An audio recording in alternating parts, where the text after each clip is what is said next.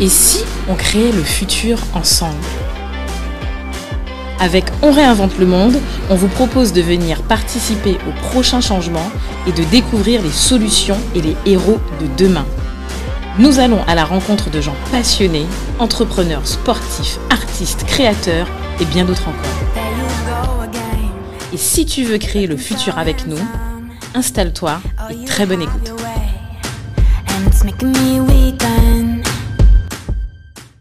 Salut Do Salut Cédric. Bienvenue pour un nouvel épisode de On réinvente le monde. Exactement.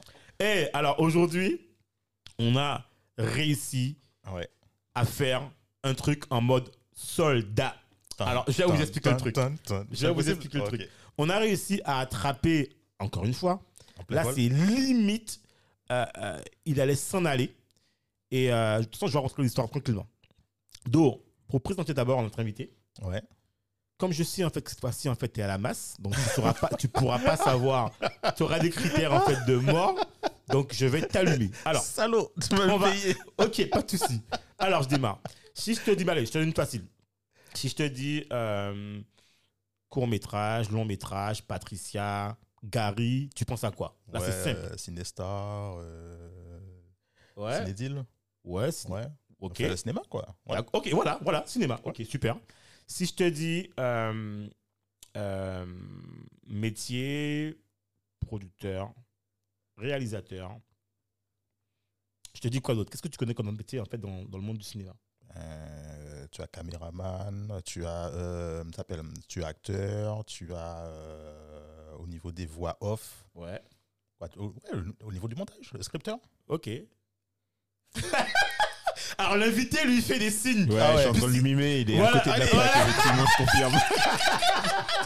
Ah, Voilà. j'ai- j'ai- j'ai- ça Voilà. s'appelle la, la ligue, la, Exactement. la ligue. non, mais là, non, mais t'abuses. Un mec, un, un mec qui tape sur son ordinateur. Script. Non, non, Ah, mais pour pas- faire un film, il faut quoi avant? Bah, il faut, il faut le scénario, quoi. Voilà. Ouais, le script. Non, le script, c'est pas ça. Ah, c'est pas ça? Sénat. Hein? Sénat. Bah, scénariste. Oui. Non, le script, c'est le deuxième œil du réalisateur sur le plateau de tournage. C'est celui qui va voir si les plans ils sont, ils sont bien raccordés. euh. Je, je viens d'avoir une belle leçon. de- Ouais, on a, et alors, et on a avec Merci. nous, vous avez vu, euh, on a avec nous l'expert de l'expert Voilà. de. Enfin bref, on- bref, on co- alors, une dernière en fait pour complètement tuer Dominique, d'accord? On va Ah, le c'est la règle du jeu là. On va le Non, mais tuer c'est la du jeu là. C'est le but. Alors, c'est trop pas, franchement, c'est, c'est balou. Alors, Do, une facile. Eh, Do, il est atterri là. Une facile. Alors, ça, c'est, tu peux pas ne pas trouver. Ah oui. Vas-y, vas-y, dis-moi. Soldat noir, Ouais, le baiser, ouais, la cité. ouais. euh, j'ai envie de dire euh, Marie Galante d'origine Ouais. ou Ah ouais. euh, citoyen, alors même citoyen du monde. Euh, mec, c'est un citoyen du monde. Enfin, le mec ou la meuf, excusez-moi. Et euh, si je te dis en fait euh, euh, réalisateur, scénariste, euh, il a un truc en littéraire, il nous expliquera, je sais pas c'est quoi, mais il y a un truc que j'ai eu, jamais vu ce mot-là en fait, mais il expliquera c'est quoi. Il expliquera c'est quoi. Et je te dis, le truc qui va t'assommer, mec, ça c'est le truc, c'est respect à 40 millions d'euros Ok. en liste Mhm. ou en liste En lice. pour, Pour- euh, les Césars Ouais, 2022. voilà. 22. Yes. Ça, tu peux pas ne pas savoir, sinon c'est une honte et, et on te bannit complètement du studio. Ah, what? Non, c'est Jimmy là. Voilà, hé, hé, hé, on a Jimmy. Wow, voilà. Merci Jimmy, Voilà. merci. C'est Voilà, vrai, c'est vrai. Voilà, voilà, voilà. On a. Salut Jimmy. Salut Cédric Edo. Eh, franchement, hein, ça fait plus de plus d'une demi-heure, voire 45 minutes qu'on est en train de délirer avec Jimmy. C'est une rencontre, mais euh, enfin, géniale, quoi. Et pour la petite histoire, et je suis sincère, j'ai eu Jimmy, je crois qu'il n'y a pas encore moins de 24 heures. C'est-à-dire que je l'ai, j'ai demandé, j'ai vu Jimmy euh, au journal télévisé le samedi. Avant de me coucher le dimanche, je dis, mince, euh, il faut absolument que je sache, est-ce que je peux avoir Jimmy? Donc je cherche, je scroll sur le web, je le trouve sur LinkedIn, j'envoie un message et je vais me coucher et il me répond à 23h. Je dis, waouh Il m'a répondu, il m'a répondu tout de suite, ok. J'ai fait, je crois, 3-4 lignes où je dis, je suis Cédric, nanana. Voilà ce qu'on fait. Si tu peux encore partir, ce que tu serais ok. Le mec, il me répond tout de suite. Donc, Il est très réactif. Voilà. ultra réactif. Voilà, professionnel. Et là, le même jour, on l'a au studio, Voilà. on réinvente le monde.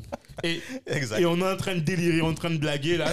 Enfin, franchement, c'est une aventure humaine en fait indescriptible. Donc salut Jimmy et franchement, Jimmy, au nom de toute l'équipe, on réinvente le monde, sincèrement. Ah ouais. Euh, un grand merci de, de nous recevoir, parce que c'est un peu le cas. Ah ouais, un grand merci, un grand merci de nous recevoir. Et sincèrement, euh, pour nous, tu vois, euh, c'est un peu, tu vois, tu représentes vraiment euh, l'archétype de personnage qu'on aime recevoir ici, tu vois, où euh, c'est cool, c'est tranquille. Même en arrivant, je dis à Jimmy, ouais, écoute, Jimmy, le studio est pas encore prêt. Dit, mais qu'est-ce que tu racontes? Hey Allez, là, ça, c'est- on y va, on y va, on y va, on y va. Et franchement, euh, sincèrement, merci d'avoir cette invitation et merci d'être venu en fait pour tous les fans, les auditeurs de Remonte le Monde. Franchement, un grand merci à toi. Yes. Bah, c'est moi qui vous remercie. Attends, tu m'invites, tu m'offres- un thé, on Eh, discute, eh, on délire. eh, bah, écoute, C'est euh, tranquille, moi, franchement, je kiffe, merci. bon, ben, franchement, Yes. c'est euh, super. Et, et, ben, voilà quoi. Bon, Do, qu'est-ce qu'on a prévu au programme là? Oh, une petite routine, mais on sort un peu de la routine quand même. Ouais, là, Alors. voilà. Alors, Jimmy, est-ce que tu peux, en fait, euh, déjà, en fait, euh, tu vois, alors, juste dire ce que tu fais, tu vois, Ouais. ce que tu fais, en fait, euh, aujourd'hui, parce qu'en fait, c'est intéressant. Et puis après, on viendra un peu, tu vois, sur ce que tu as réalisé, ce que tu fais actuellement et plus profondément tes projets. D'accord. Bah, moi, là-bas, j'étais scénariste, mais on va dire que maintenant, je suis, bah, je suis les deux. Quoi. Je suis scénariste parce que écrit mes, mes films, Ok coécrit parce que euh, pour ce qui est de Soldat Noir et Rascal, qui est mon premier long, euh, j'ai écrit avec euh, ma team de scénaristes, quoi. Sébastien Birchler et Virak Thun. Ok. C'est euh, c'est l'équipe Benetton, quoi. Il y a un, il y a un Cambodgien, il y en a un qui est d'origine suisse, et il y a le Renoir. On est vraiment, c'est les Une équipe Benetton. universelle. Ouais, quoi. voilà. Ouais. Et, euh, et après, il y, a la- il y a la mise en scène, quoi. Je suis réalisateur. Ok. Euh, voilà. Alors, important. Et ça, c'est intéressant, tu vois, parce que souvent, c'est des métiers que les gens, tu vois, savent pas. Un peu comme Do et moi, où des fois, on se dit, mais attends, mais de, de quoi il parle? Il me parle de script, de scénar. Ouais. Est-ce que tu peux, juste pour le commun des mortels, des gens qui ne connaissent pas, tu vois, expliquer ce que c'est qu'un scénariste, Mhm. ce que c'est qu'un réalisateur, tu vois, mais en rap, mais en simple, quoi, tu vois? D'accord. Comme si j'expliquais un, un, un. L'audiovisuel, l'audiovisuel expliqué, expliqué au nul. Bah, De toute façon, c'est simple. hein. Pour faire un film, avant tout, il faut un scénario. Un scénario, c'est quoi? C'est un, c'est un document euh, qui fait une centaine de pages, dans lequel, dedans, tu auras l'histoire du film découpée en, sé- en séquences, en scène. Donc, Ok. dedans, tu auras des actions, on appelle ça des didascalies, et euh, des, di- des dialogues. Ok. Ça, en fait, la personne qui écrit ça, ça s'appelle un scénariste. Ok.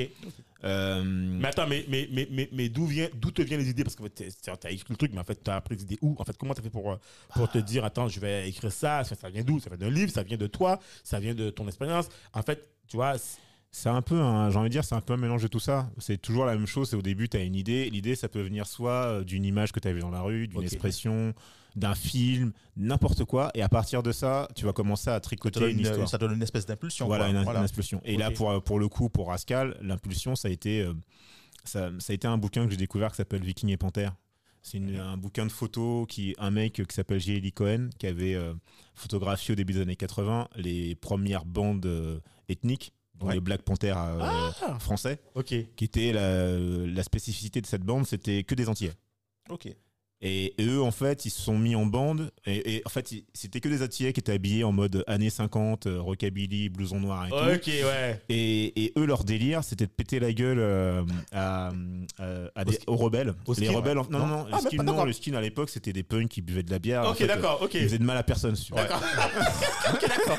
Mais euh, par contre, euh, les mecs qui faisaient vraiment chier, c'était les rebelles.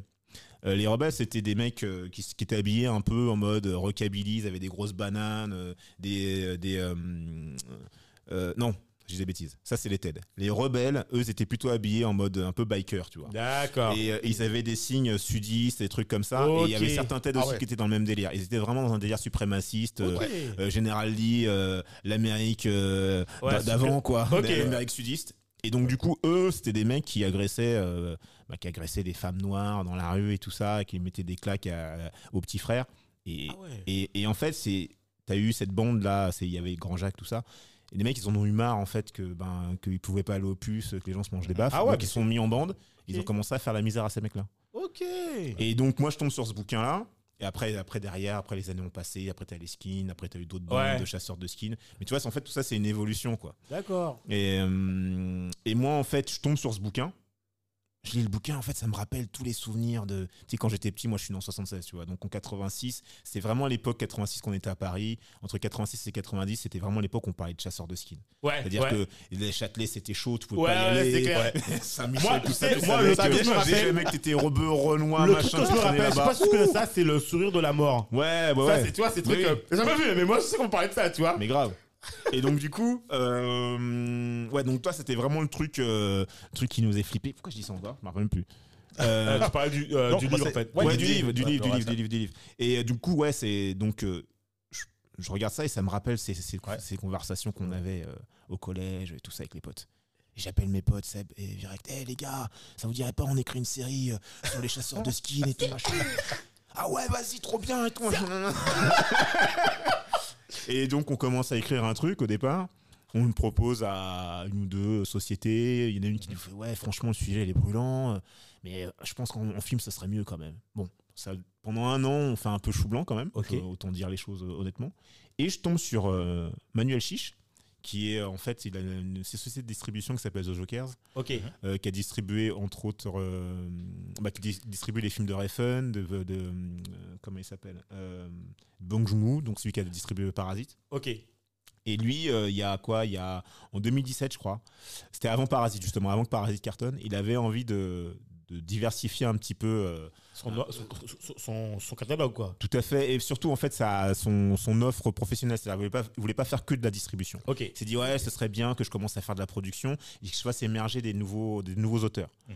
Donc moi un jour je le croise dans la rue, euh, tout. Ça faisait un moment en fait que je l'avais, on s'était déjà croisés, mais on n'avait jamais pu bosser ensemble. Ok. Et voilà, il m'aimait bien en fait. Il me dit ouais Jimmy, tu fais quoi en ce moment? Je fais bah écoute, euh, là, euh, là je suis en vacances et tout, mais t'as des projets? Je fais ouais, pff, je sais pas, mais vas-y passe me voir à la rentrée, on va se boire un café machin. Je vais le voir. euh, on boit des cafés, il me raconte ses trucs, on parle de cinéma et tout. Parce que vraiment, c'est un mec. euh, ce que j'aime bien, c'est ce mec-là.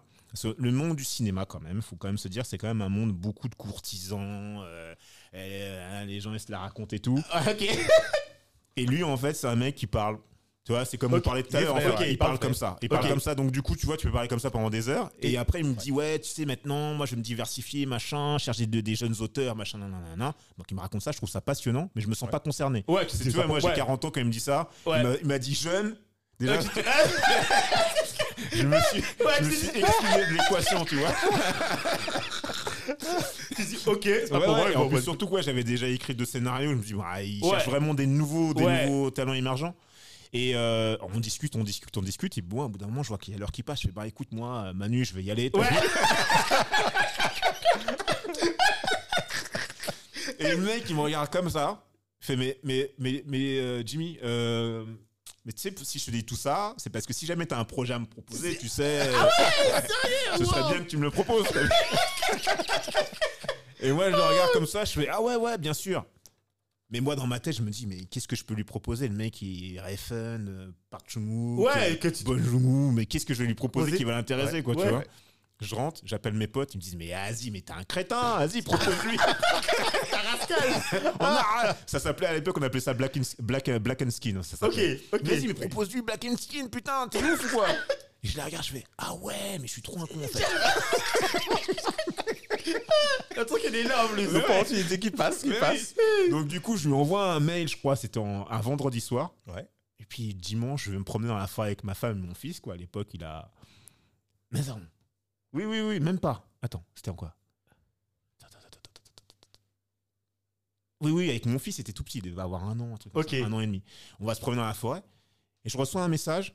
Il me dit, écoute, Jimmy, parce qu'en fait, hein, sur la couverture, j'avais mis justement la couverture euh, de, de Viking et Panthère Ok, ok. sur euh, la, la couverture du projet. Il me fait écoute Jimmy, j'ai même pas encore lu, mais j'ai vu le visuel, Ça me plaît déjà. ça m'a mis les poils.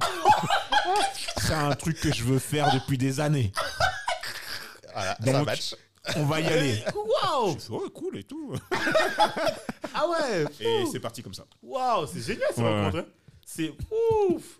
Mais attends, mais, mais, Excellent. mais, mais du coup, en fait, moi j'ai un questionnement en fait, c'est que dans, dans tout ce temps en fait où tu commences à, hum, à écrire de tout, tu vois, en fait, moi j'ai un questionnement, je me pose souvent la question en fait, c'est c'est quoi en fait la vie, tu vois, d'un scénariste ou d'un, tu vois, en fait, tu vois, c'est ça aussi, enfin, quelque part. Non mais Non mais non mais t'as raison. C'est vrai parce que c'est vrai que même pour les gens qui sont proches de toi dans ta famille, ils savent pas ce que tu fais. Ils Ah. comprennent pas parce qu'en fait, en gros, Si jamais je me mets du point de vue de mon fils, Ouais.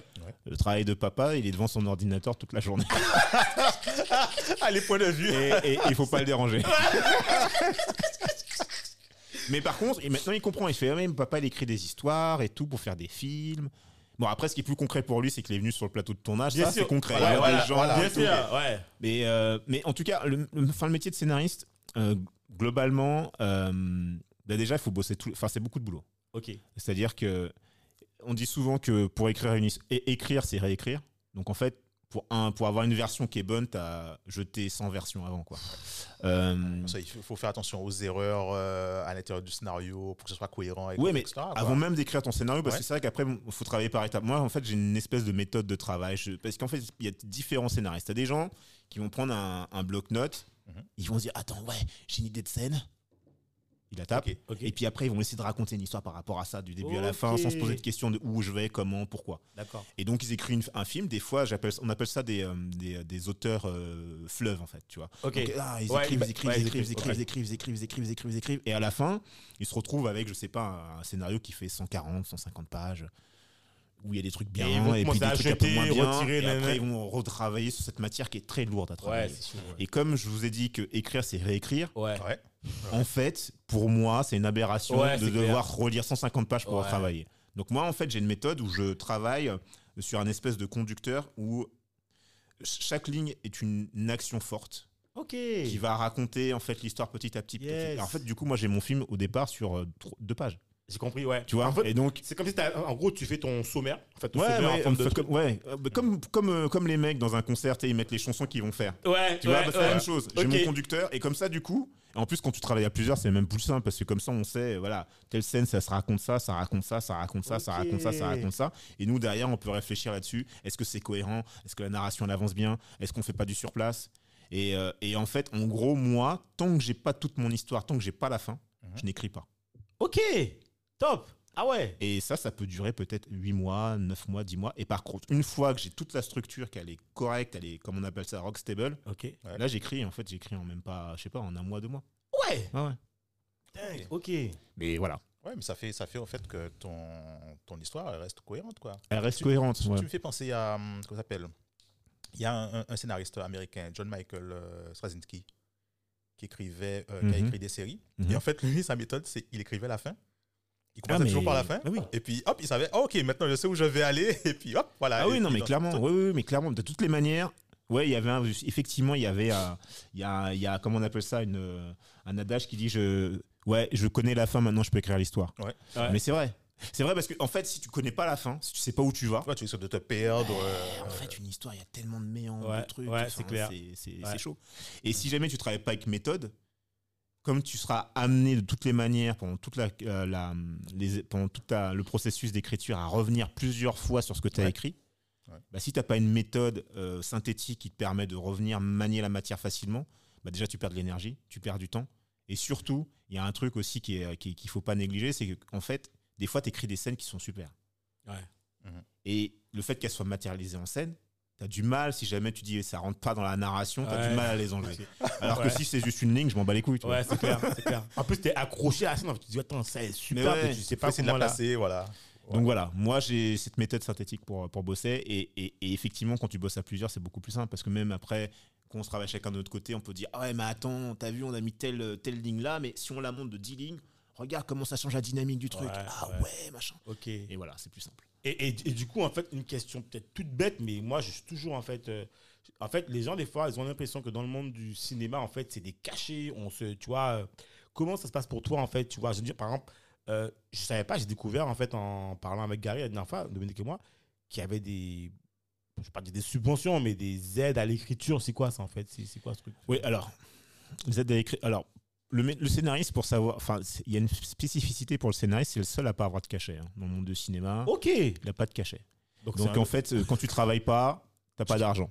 Waouh C'est aussi simple que ça. Ça, il faut vraiment que les gens le sachent. ça. Ok Euh, le seul truc qui peut t'amener des, des- des- des revenus, outre, outre le fait que tu es en train de bosser un- sur un projet en ce moment, c'est si jamais tu as déjà eu des œuvres qui ont été diffusées, tu as des Ouais. droits de diffusion. Ok. Tu vois? Mais sinon, les- après, en fait, ouais. c'est bah, tu as de l'argent quand tu taffes. Quoi. Et c'est payé en droit d'auteur. Ouais. D'accord. Ah D'accord. c'est- gras, ça.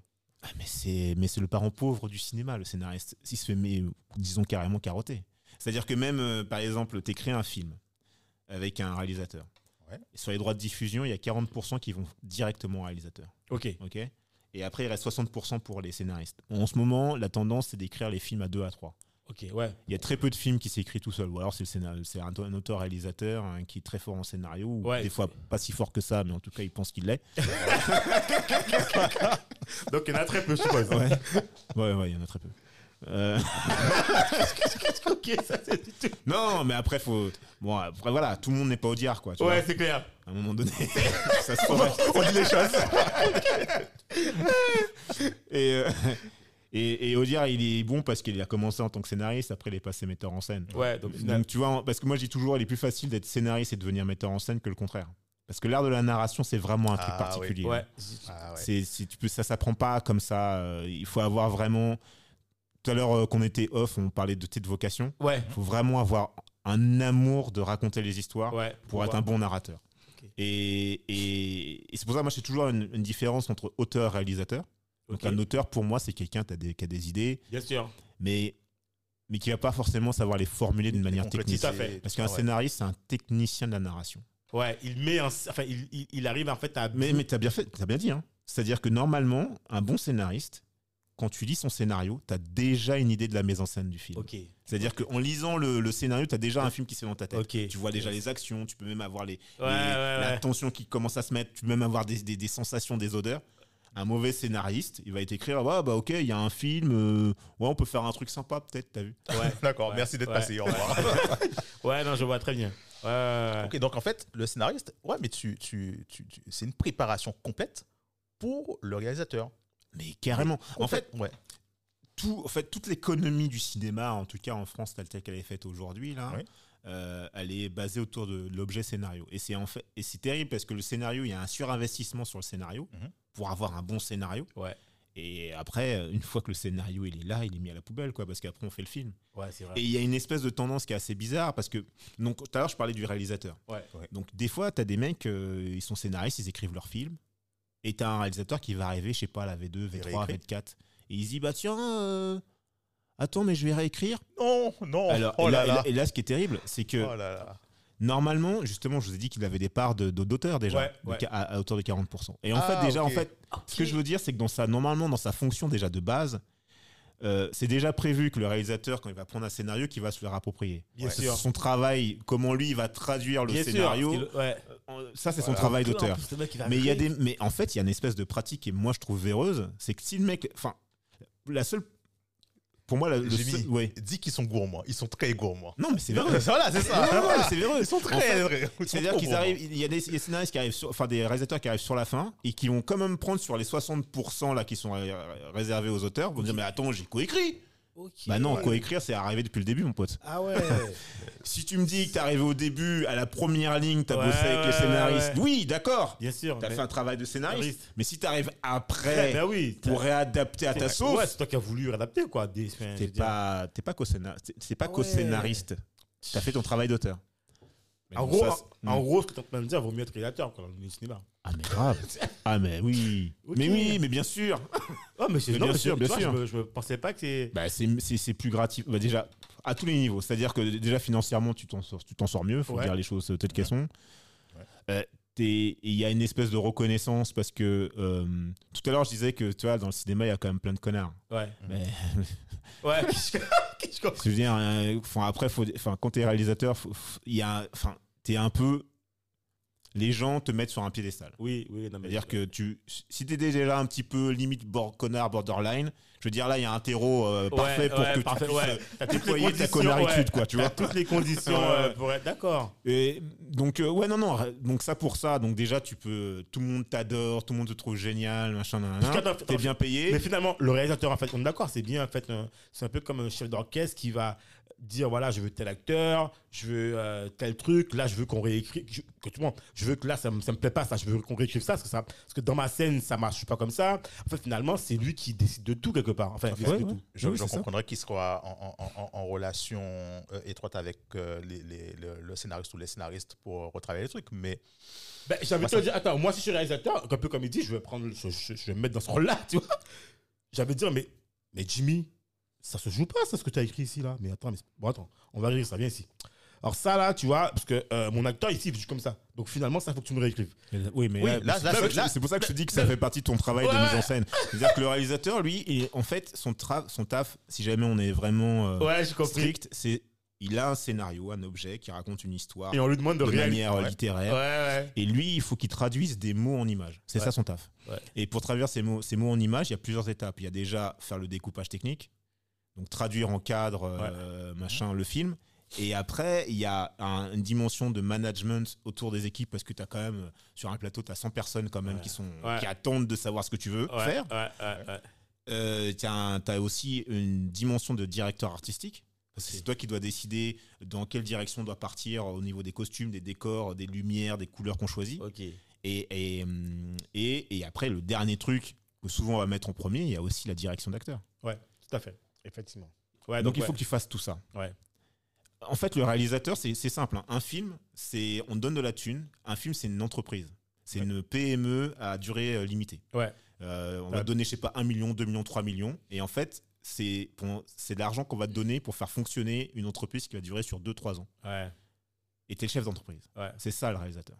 Attends, tu veux dire que c'est lui qui gère le budget du. Euh... Ah, enfin, attends, Non, entre- il y, a- ouais. il y a un directeur de prod. Ouais, bien sûr, mais c'est lui qui- c'est lui fait, qui prend les décisions Ouais, euh. Ah opérationnelles. ah ouais, c'est la rockstar Donc, en fait. euh, hein. oui, oui. Ah ouais, c'est. Ah, ok, ok, ok, ok, ok.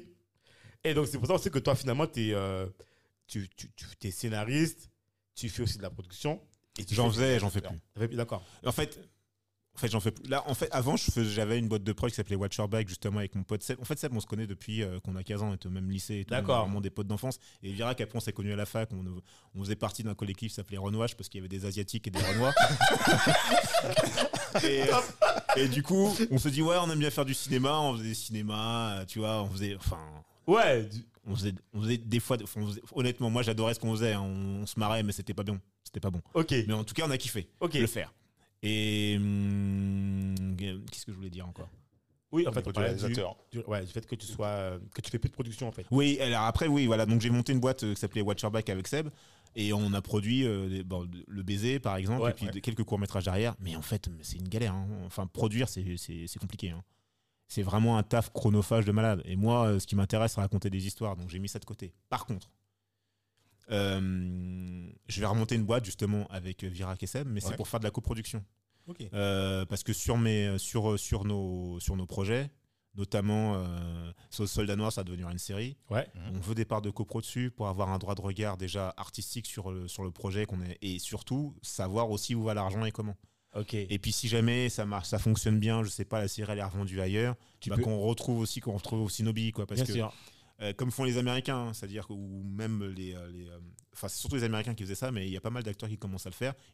Euh, quand ils vont sur des films, ils ont leur boîte de prod qui va, qui vont, qui va pouvoir gérer une partie de droit du Bien film. sûr, bien Et eux, ça leur qui- permet après d'avoir plus de liberté pour faire d'autres projets. Donc ça, en tout cas, je vais faire, mais que pour faire de la copro, parce que faire de la prod exé, c'est une galère.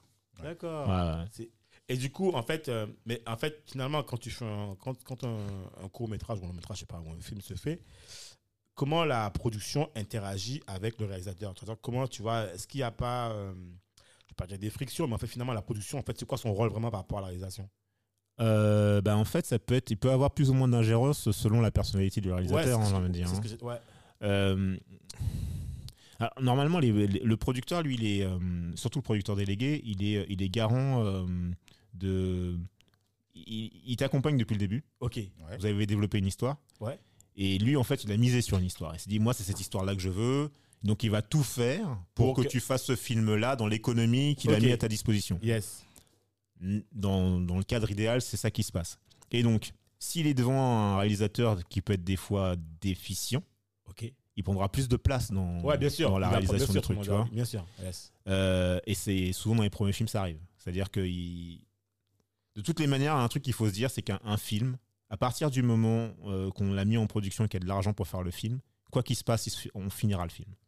Avec ou sans réalisateur. C'est-à-dire que si le réalisateur il a envie, euh, c'est une tanche, il a envie de rester comme ça et qu'il attend qu'on fasse le film à sa place, le film se fera. hein. Quoi qu'il arrive, ça se fera. Ouais, Ah mais ouais, il y a le l'argent est engagé, donc euh, il Oui, faut oui, que... le film se fera. hein. D'accord. Ouais. Et, euh, et donc du coup, euh, c'est pour ça que je dis que ça dépend en fait de- du réalisateur. Si, si le réalisateur est vraiment, il sait vraiment ce qu'il veut et qu'il est vraiment très investi par ce qu'il fait, ça laisse Mhm. moins de place pour les producteurs. Yes.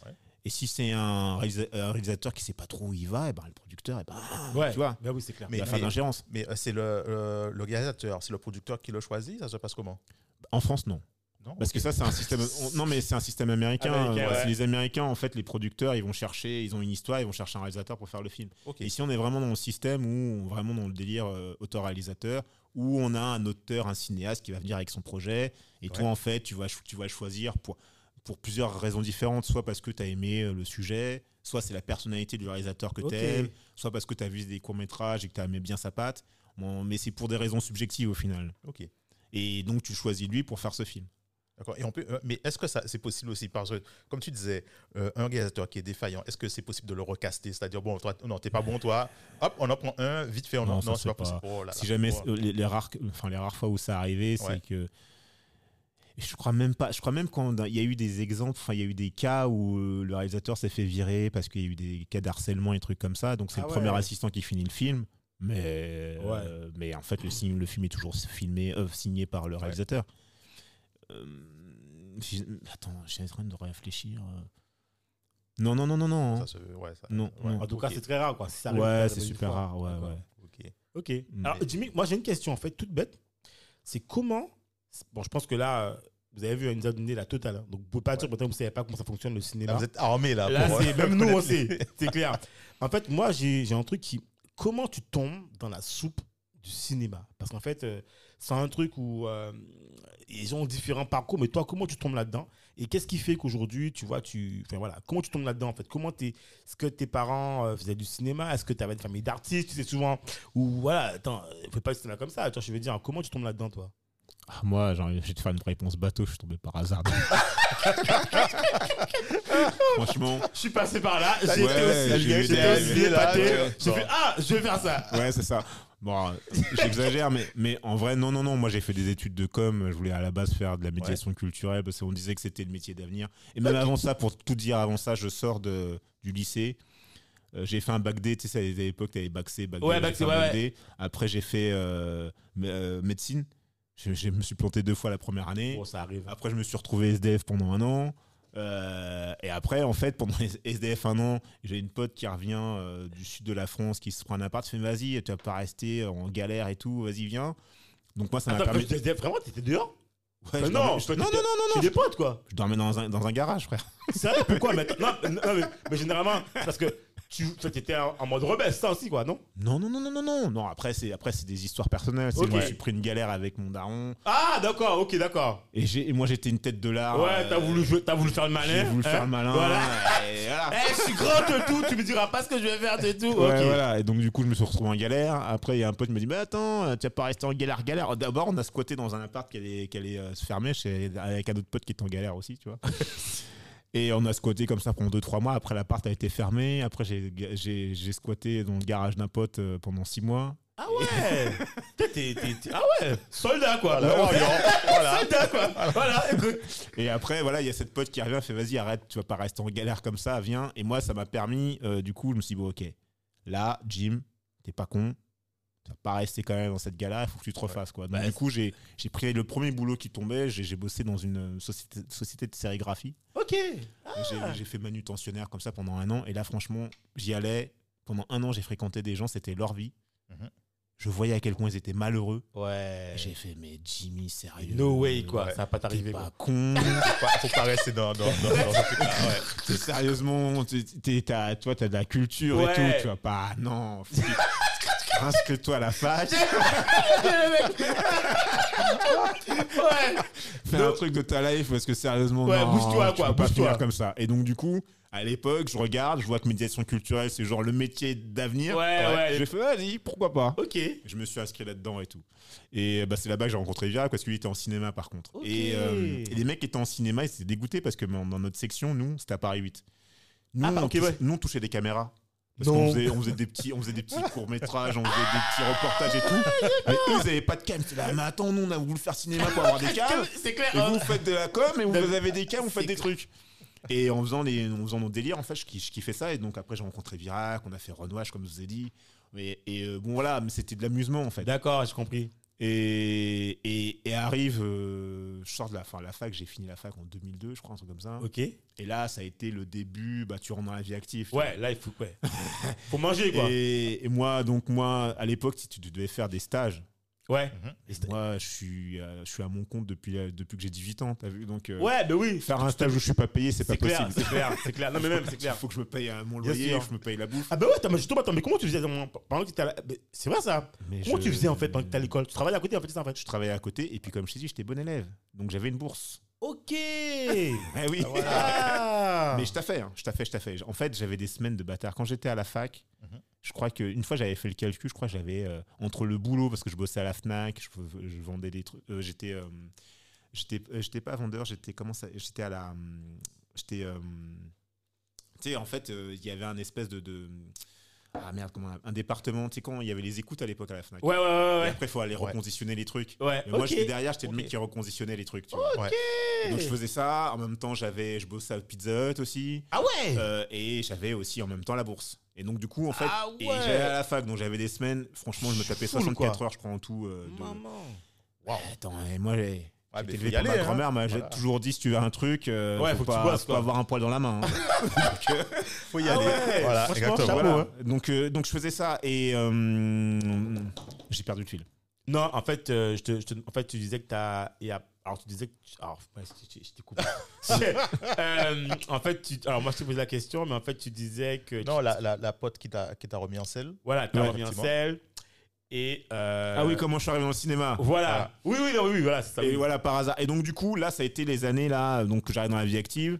Parce que j'ai pas fait de stage pour pouvoir Voilà, faire le des stage, voilà, stages de c'est ça, 6, voilà. 7, 8 mois C'est ça. avant d'avoir un poste. J'ai fait non, mec, je peux pas en fait. C'est pas Ok. possible. Donc, euh, j'ai pas fait les stages. Et donc, du coup, j'ai dit, bah, il faut que je me trouve un taf quoi. Mais attends, mais si tu fais pas les Ok. stages, tu peux pas valider, valider ton ton année scolaire J'ai fait un vieux stage pourri. Ok, euh, d'accord, j'ai compris. Ouais, enfin, tu ouais, vois, Ils étaient pas trop chiants. Ouais. ouais. Non, mais un stage qui permet de valider le truc. quoi, ouais, tu vois. ok. Et, au- et au moins, tu peux bosser après, quoi. Ouais, voilà. Ok. Et mais euh, mais mais c'était pas dans la branche de com. Donc du coup, j'ai jamais trouvé de taf dans la médiation cal- culturelle. Mais Ok. il fallait quand même que je, je Oui. gagne ma ma, ma Bien croûte. sûr. Et donc, euh, je suis rentré dans la mairie de Paris. Je faisais, euh, j'étais, euh, j'ai été euh, animateur pendant pas mal de temps. J'avais pas de BAFA, hein, mais euh, Ouais. j'étais animateur. euh, je faisais, je faisais aussi du soutien scolaire. Mais ça marchait très, très, très, très, très bien. Euh, et on m'a proposé euh, de devenir directeur. Et en fait, je me suis dit, mais en fait, j'ai pas envie de faire ça. Ah ouais. c'est- non, mais en plus, c'est ouais, avec les enfants là. J'ai pas envie de faire ça. ouais, Pourtant, j'ai- j'aimais bien être avec les enfants, mais j'avais pas envie de faire ça. Donc, du coup, j'ai fait non et tout. J'ai fait une première boîte qui s'appelait 27 Prod avec mon pote Seb et tout. Ok. Donc, on faisait des petits reportages avec ma caméra. Donc à côté, en fait, tu continuais ton truc de cinéma, quoi. Ouais, mais là, c'était plus l'audiovisuel. En fait, c'était pas vraiment du ciné. D'accord. Et mais bon, ça ne rapportait pas de thunes. Donc moi, à côté, bah, j'avais mon loyer à payer aussi. Donc je Ah taffais. J'avais du, enfin, je faisais plein de taf. Et j'ai fait tous les métiers du monde. Tous les métiers les plus ingrats, je les ai faits. J'ai été portier, euh, avenue de Montaigne. Ça Ouais, ouais, ouais. J'ouvrais la porte à des gamins de 5 ans qui attendaient que je, ouvre la- que je leur ouvre la porte. Ça, le gosse, mais pas ouvrir ta porte toi-même. non, mais c'est un, c'est un délire. hein, c'est un autre monde. En fait, ce jour-là, j'ai compris qu'il y avait deux mondes. Ah ouais, c'est Ceux clair. de- le monde de ceux qui ont tout. C'est clair. Ouais. Et le monde Et des- moi. tu m'étonnes. Ah ouais. Et franchement, Galérien. ça donne la, la niaque, ça. Ça donne la niaque, mais ça donne de l'humilité aussi. Ouais, c'est tu vrai. vois. La, la question, juste pour ça, Mm. est-ce qu'ils étaient au moins polis, les gars, les gars mais bonjour, machin, ça, Mais ou non, ils étaient simplement. euh, Non, mais en fait, Même non, pas. mais ce qui est terrible, c'est que c'est naturel pour eux. Ah. Ah ouais. C'est-à-dire qu'en fait, tu te manges vraiment. Je dis ça en rigolant, mais moi, à l'époque, je me suis vraiment mangé une claque. Tu vois, t'es là. C'est quand même portier, tu restes 8 heures à tenir. tu- à- T'es à côté d'une porte pendant Ouais. 8 heures et tu ouvres la porte à des gens. Attends, tu attends. Ah, Ok, ok, ok. Tu, tu vraiment. Ok. Ah oui, oui, oui. Tu ouvres la Ok. porte. Avenue Montaigne, tu sais, les, Ah les, ouais. les boutiques Ouais, chic et tout. Et les gamins, eux, en fait, ils attendent patiemment devant la porte comme ça. Si jamais pendant, je sais pas, t'as la tête paillard pendant 2-3 secondes, tu les as pas vus, t'as le gamin, il se met devant toi comme ça, il attend. Parce que pour lui, c'est naturel que quelqu'un lui ouvre la porte. Tu vois le délire? Pff. Et donc après, moi Ouais. j'ai compris un truc, c'est-à-dire que nous après on se dit ouais les mecs ils, sont- ils me regardent de haut, machin, Non, ils sont racistes. Non, ils Ouais, sont non, dans non. un autre monde en fait. non, effectivement. tu vois, c'est juste pour eux c'est normal. Non, depuis tout petit, en fait, Depuis on, tout petit, on on lui t'a apporte. inculqué- Donc, en fait, tu peux pas. Enfin, lui, il a grandi là-dedans, quoi. Je veux dire, Oui, euh, c'est. euh. Donc ça, ça m'a été pareil. Je me suis dit bah ouais c'est chaud, je peux pas faire ça toute ma vie. Mais j'ai continué à faire des boulots de merde. J'ai livré les journaux. Tu sais, quand t'es chez toi, tu ouvres ta porte le matin. Ah oui, T'as ton le- journal sur le Ouais, palier. Ouais, ouais, ouais. Ok, super, franchement, et respect. Franchement, ah ouais, chapeau. Et voilà, donc j'ai fait tous les métiers les plus pourris de la terre. Je les ai 24 faits, mais parce qu'à un moment métro, donné, tout, tout. euh. à un moment donné, il faut croûter, tu Ouais, vois. Et ouais. moi, ma grand-mère m'a toujours dit si t'as besoin d'argent, Ouais, faut qu'elle travaille. il faut que t'ailles travailler. Donc voilà, j'ai fait tous les métiers, même les plus pourris. Après, j'étais barman et tout ça. Et un jour, j'ai un pote qui s'appelle Duke Coma. Lui, il a- il est comédien, lui. Ok. Et il me dit ouais, Jimmy, parce qu'en plus à un moment donné, tu il y avait la, la- comment ça- la mode du slam, tu vois. Ah oui, le slam. Ah oui, oui, oui. ils allaient dans les Grand bars corps slammer malade, tout. et moi, voilà. j'étais à fond dans la poésie, je m'écrivais mes slams et tout. Tac. Le- J'étais dans un, dans un collectif qui s'appelait Les Souffleurs de Verre, on faisait du slam dans les bars, machin, nanana. Moi, je kiffais en plus, puis gérer des meufs. Ah ouais, mais tu l'as dit, tu l'as dit, ça c'était la période là. Ah ouais. Je m'appelais Black Letters.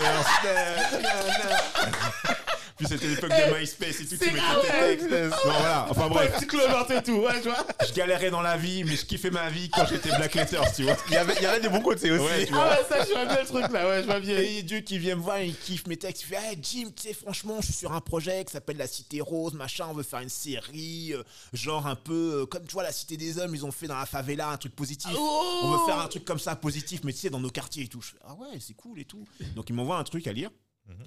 Je lis, je fais Ah ouais, franchement, c'est sympa, mais moi, je pense que tu vois, il manque Il ça, manque ça. Ouais, vas-y, bah viens, je te présente l'équipe et tout, parce que je suis sûr que tu peux apporter un truc. J'arrive, je rencontre les gars, on se parle. Il me dit ouais, ok, c'est bien, euh, viens dans l'équipe, on va essayer de réécrire. euh, Parce qu'en fait, ils avaient un pilote qu'ils voulaient réécrire pour, avant de le faire. Donc on réécrit le pilote. Ok. Et, euh, bah, le, le réalisateur, il, il réalise le pilote. Ils font tout en fond propre, tu vois. Waouh. Et à partir de là, ils disent bon voilà, on va démarcher les prods. Pendant un an, ils démarchent les prods et tout. C'est compliqué hein, parce Ouais. qu'ils ont entendu des trucs de ouf. En fait, il y a un terme que j'avais jamais entendu avant. C'était le mot, le terme segmentant. Des- Vous savez ce que c'est? Non, non. Segmenté, oui, mais segmentant. Non, segmentant, c'est un, un, un, un film ou une série. Ah, ok. En gros, ils, ils disent segmentant parce que c'est une série qui va justement segmenter le public. En vrai, ce qu'il faut entendre, c'est que un film avec des, que des noirs, Ouais. c'est segmentant. Attends. Ok, j'ai compris. Ok. C'est une façon polie de le dire. Ok, j'ai compris. Voilà. Et même d'ailleurs, je crois il y a une, des- une productrice. euh, c'était pas une productrice, c'était une chaîne. Bon, Ils m'ont jamais, il m'a jamais dit quelle chaîne c'était hein, le, réalisateur. Mais en fait, ils sont partis euh, démarcher la série là-bas là. Et la meuf, elle a fait. Excusez-moi, vous habitez où, euh, monsieur? Bah, elle habite. Bah, j'habite dans, dans- à Ouais, Paris quoi. ouais, ouais, bah ouais. Je sais plus quel arrondissement il habitait, mais j'habite à Paris. euh, Ouais. machin. Je fais, ah, ça me rassure. J'ai cru que vous habitiez en Afrique. Oh C'est non. ça. Non, Ah. sérieux Parce que vraiment, votre histoire avec que des noirs et tout, je sais pas. Franchement, ça, j'ai cru vraiment que vous étiez en Afrique avec votre série là. Bah, Bah, du coup, lui, comme toi, hein, il était bouche bée. Hein. Ouais, tu m'étonnes. Et pourtant, c'est un babtou. Hein. Mais vraiment, et ça lui a. ça lui a Ah ouais, coupé- ça- ah, C'était un babtou, le mec. Bon, ça, lui a, ça lui a coupé l'herbe sous les pieds. Ok, d'accord. Et donc, du coup, après, euh, bon, on a continué à chercher, on n'a pas trouvé de prod. On est tombé sur une prod qui nous a dit Ok, euh, nous, euh, on est bien avec Canal et tout. Ouais. on, va aller, on va à Cannes, là, donc on va y aller avec le projet. On va voir si on peut le vendre en série. On fait, Ok, d'accord, super. Il vient de Cannes, le mec. C'était en 2009. Ok, Euh, et nous, on avait fait le truc, la- le, le pilote en 2008. ok. Et ils reviennent de Cannes, ils font bon. euh, Je me rappelle, ils- on avait rendez-vous dans un bar vers. euh, vers euh, C'était vers Nation. Pas, pas Nation. euh, République pas République non plus. Bah, C'était euh, Voltaire, vers Voltaire. ouais, ok. Et, euh, et je me rappelle, ils étaient dans le bar, ils étaient avec Nicolas Pe- Pefailly, Ouais. Le mec qui avait écrit euh, Le Prophète, là. Ok, là, le ouais, mec qui travaille avec Nelson Ok, Foy en Ok, maintenant, là. ok. Et euh, et- et il y avait, je me rappelle, il y avait justement, il y avait. euh, comment il s'appelle cet acteur là? Bah, Celui de l'acteur du Prophète, là. Ah, Oui, je vois. euh, enfin, mais je, ah putain je connais pas son nom, mais bon, je vois. Et- et- c'est- Sérieusement, c'est la honte. Bon, vas-y, il faut, faut assumer là. hein. Ouais, ouais, non, mais j'ai honte, moi, putain. Il a la pression là. Ah ouais, Oh, ouais, ouais. Non, mais t'inquiète, il va Ah, le c'est trouver. qui commence déjà? Ouais, non, mais c'est ça. On va, on va corriger ça. Merde. Euh... Attends, Ah. ah, merde.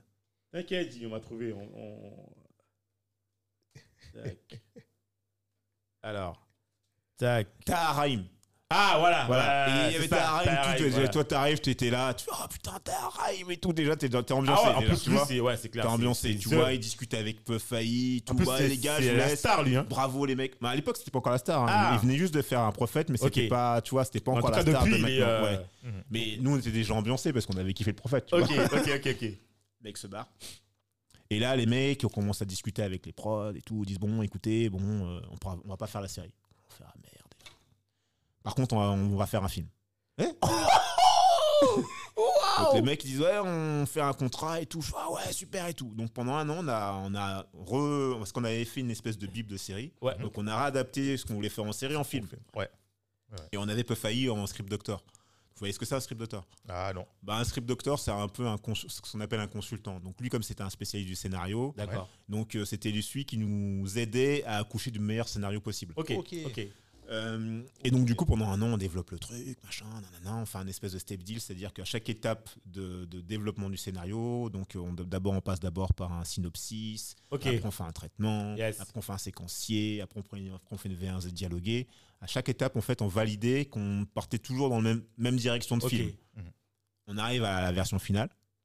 Les producteurs nous disent Franchement, c'est super, le film, on adore et D'accord. tout. Mm. T'entends Ah, Non, mais on m'a déjà fait le coup. moi, On m'a déjà fait le coup avec ce- ce- cette phrase-là, exactement. C'était tellement de fois que je connais déjà la suite. Mais Ouais. Mais il y a ça- cette ça- trajectoire va de faire. Djibril qui est un petit peu trop sociale, faudrait mettre plus de comédie dedans.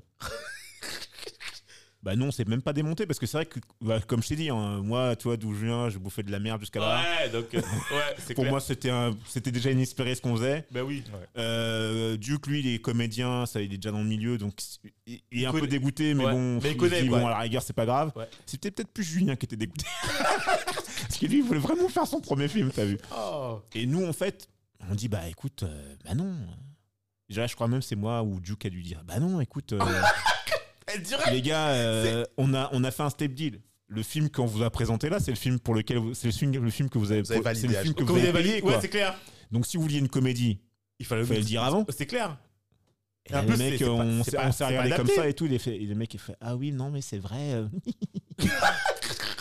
et, et du coup, en fait, bon, on s'est quitté en bon terme. hein. Là, je dis en, en plaisantant et Ouais, tout. bien sûr. Les mecs Ouais. n'étaient pas, étaient pas de mauvaise foi. Ils ont dit Bon, ouais, écoutez, euh, on comprend, c'est sûr, c'est vrai, c'est le, le- projet qu'on a voulu faire ensemble. Mais finalement, mais nous, on va pas pouvoir le porter, en fait. Ok. Donc, on- bah, nous, on s'en va. Ok. Et ils disent Ok, vous pouvez partir. Et si vous trouvez notre prod, ils nous remboursent, il n'y a pas de problème.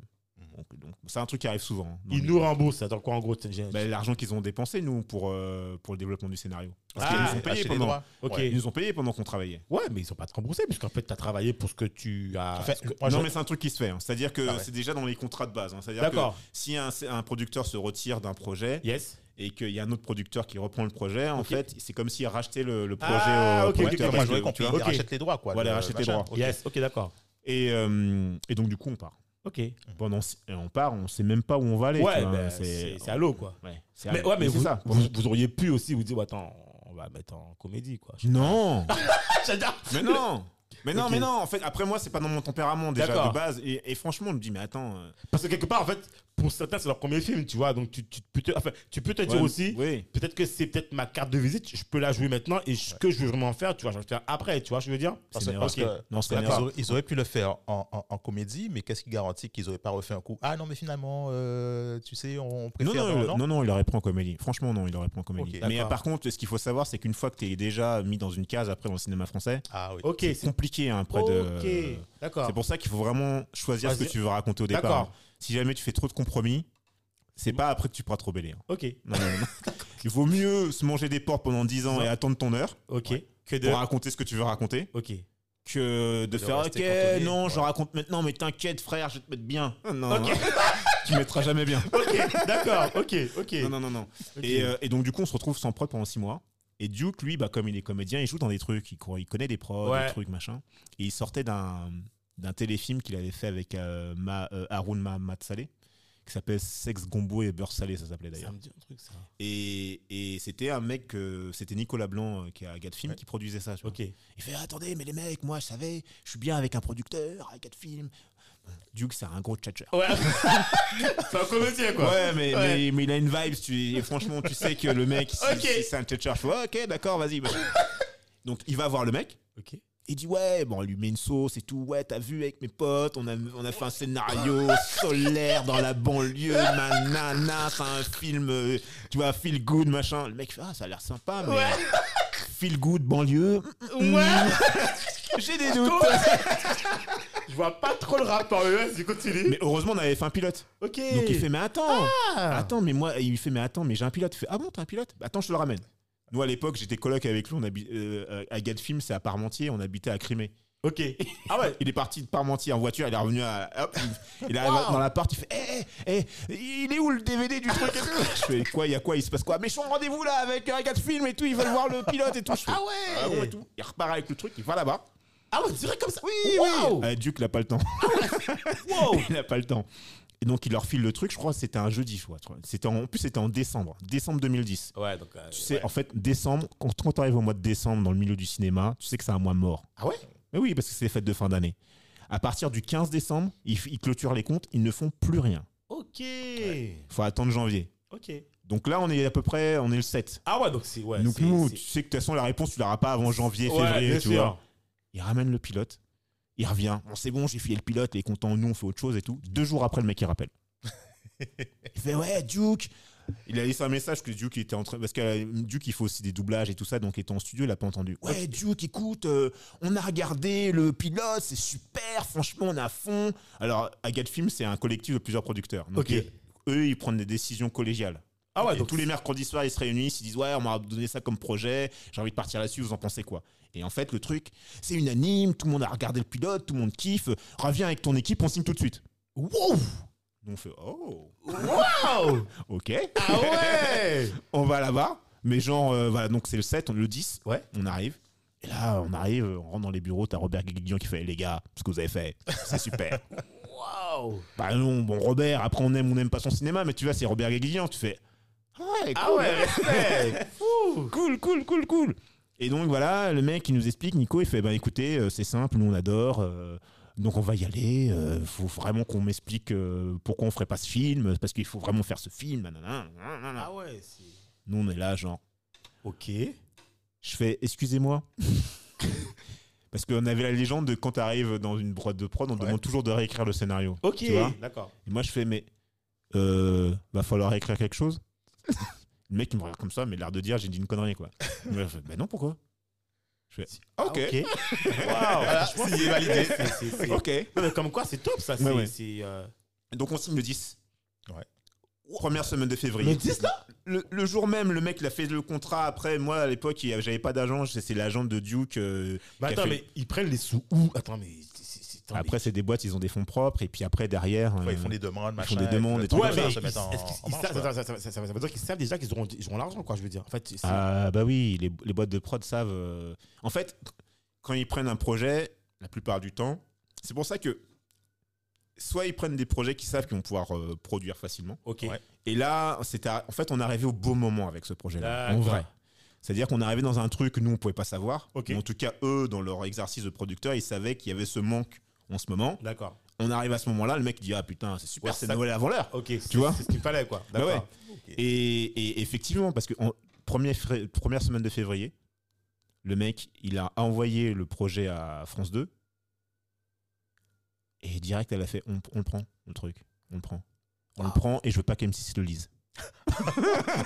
Ah ouais, en gros, c'est la peine, c'est on- c'est pour nous, ça. Ouais, c'est Ah ouais, donc faut aller vite. avec Ouais, ça, ouais, ouais. Et, et donc, on a signé en décembre. hein.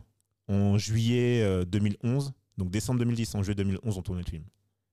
Donc, c'est-à-dire qu'en six mois, le film a été. euh, ils ont eu le financement du film et c'était un budget à 3, 3 6, je crois. 3, 2, Ok. 3, 4, je sais plus. Donc, en fait, le budget a été bouclé ultra rapidement. Waouh. Et à l'époque, ils nous ont dit Ouais, vous savez, ça arrive pas tous les jours, hein, ce qui se passe, les gars. Ah, et en plus, je me rappelle, quand ils nous a dit que France 2 voulait faire le film, encore la même question. Je fais Hum, hum, et- Excusez-moi. Le scénario là, on en fait quoi Euh, Il va il, falloir- faut- il va falloir écrire ou... Non, pourquoi Ah. Non, non, non, il y a. Et voilà. Ça a commencé comme ça, quoi. Ok. Ah ben là, une fois, que tu as, t'as vécu ça, finalement, mais quelque part, c'est une très belle expérience, parce que finalement, une fois que tu as, vécu, t'as- t'as vécu comme ça, le- l'expérience du, du premier enfin, vrai film ou premier long métrage ou court métrage, euh, tu te dis, mais en fait, c'est- pour moi, quoi. Enfin, Oui, tu dis ouais, c'est facile, j'ai gagné de la thune, à moi les, les meufs, la Ben, coke. je- Ouais. I'm the Bon, la, king. la- la vérité, c'est que le film, on le fait en 2011, mais il sort en 2013. Entre temps, Euh, Ah ouais. Pourquoi? Parce qu'après, mais je sais pas, en fait, le film, il, il a monté, euh, et après, il y a eu. Ouais, il y a le- il- ouais, et Il faut, trouver le distributeur, etc. Le distributeur, c'était, euh, on l'avait dès le départ. C'était, euh, c'était, TFM, c'était UGC qui l'a Ah, distribué. d'accord. Et mais en fait, il y avait une espèce de, on a eu une première date de sortie, mais ça a pas, ça a été repoussé, machin, nan, nan, et finalement, on est sorti en mars 2013. Euh, donc en fait, entre bah 2011 euh, Et et 2013. ouais. 2013, bah il faut manger. Mais, attends, mais, mais, attends, mais- ah oui, parce que du coup, finalement, c'est pas sorti. En fait, on te connaît pas forcément. Non. En Donc fait, euh, tu, je peux pas travailler d'autres scénarios. Bah ouais. Donc moi, euh, bah retour à la case départ. hein. Faut que je me retrouve un taf. Ah oui. Ouais, c'est c'est Mais ça va, j'ai trouvé un taf. euh, c'est comme, enfin, c'est toujours Parti pareil. encore, hein. c'est ça Non, je rigole. Non, non, là, c'était un taf cool. Franchement, j'étais Ok. barman pendant, euh, pendant un an et un an et demi. Cool. Je trouvais une bonne, bonne petite place. C'était à rue Le Pic. euh, T'avais des, des touristes. euh, Ah ouais, c'est pas pour Franchement, boire j'étais et tout. mais attends, mais attends, mais regarde, mais finalement, Mm. est-ce que. Alors, c'est ça qui est intéressant. Quand tu fais en fait ce projet-là, c'est-à-dire que finalement, ce que tu vas gagner ne sera pas suffisant pour mettre de côté pour vivre en fait. non, non, non. Voilà, il faut, en, fait, il- en fait, finalement, il faut que quand tu as fini un projet, tu enchaînes direct en fait. Ouais, ça, ouais, carrément. en fait. régulièrement Et en fait, scénario, en, en tout cas, si jamais tu veux être que scénariste, en vrai, euh, ça devient un cercle euh, vertueux quand tu as déjà un ou deux films qui a, qui, Ouais. qui a déjà eu de la, de la- de la diffusion, mais télévisuelle. hein. Ouais, où tu gagnes Comme ça, droits. du coup, tu gagnes des Droits droits de diffusion qui arrivent euh, régulièrement. Yes. Et tu es déjà en train de taffer sur un ou deux projets qui te rapportent de la thune. Ouais. Et là, tu peux vivre de ça. Ouais. Mais sinon, avant, c'est mort. hein. Et même le top, hein. c'est d'être co, comme ça, en fait, tu fais pas tout le truc, en fait, tu as plusieurs, ça plus vite. Oui, donc oui. t'enchaînes, en fait, des scénarios comme ça et tu. euh, Ah, mais carrément. Ok. Et donc, ouais, retour à barman. euh, Mais ouais, voilà. En tout cas, franchement, j'ai vu une annonce. J'ai regardé l'annonce, je suis allé direct. Je me suis même pas posé de questions, genre euh, envoyer un CV, machin. Je suis allé voir le mec. J'avais jamais, euh, non, j'avais jamais fait barman en plus avant. avant ça. Ok. Je vais le voir et tout. J'avais fait pas mal de métiers de restauration. Je vais le voir. Il me fait ouais, machin. Je discute avec lui. Il m'a fait mais t'as jamais été barman Je fais non, non, mais bon, ça va. J'ai fait ça, ça, ça, ça, ça, ça, ça. Il me regarde comme ça et tout. Ok. Le mec, il m'a, il m'a rappelé le lendemain. Bah, ok, c'est bon. On fait un essai. On va voir si ça. va. Tu vois, je vais te tester, tu vas voir. Vas-y. Et en fait, ça l'a fait direct. Donc, euh, Ok. voilà. Donc, donc le, le soir même, tu as, dû regarder bon, comment on fait les cocktails, machin, etc. Non, même pas. Non, même pas. Après, en fait, tu sais, barman, en vrai, avant tout, c'est un état d'esprit. hein. Ouais, faut que, faut que t'aies- ouais, Parce que quand tu vas dans un bar, t'attends quoi du barman que le mec il soit cool, Qu'il soit cool, euh, tu effectivement. vois, ouais. que tu, tu dises ouais, il m'a servi. C'est pas tellement. En fait, le cocktail, faut le faire. Enfin, il non, faut mais qu'il soit bon. Ouais, d'accord. Mais c'est un, c'est un bar aussi. euh, Le, rue Le Pic, ça s'appelle le Luxe Bar, mais c'est aussi un bar de quartier. Donc en fait, tu as Ah. deux types de consommateurs. Ok.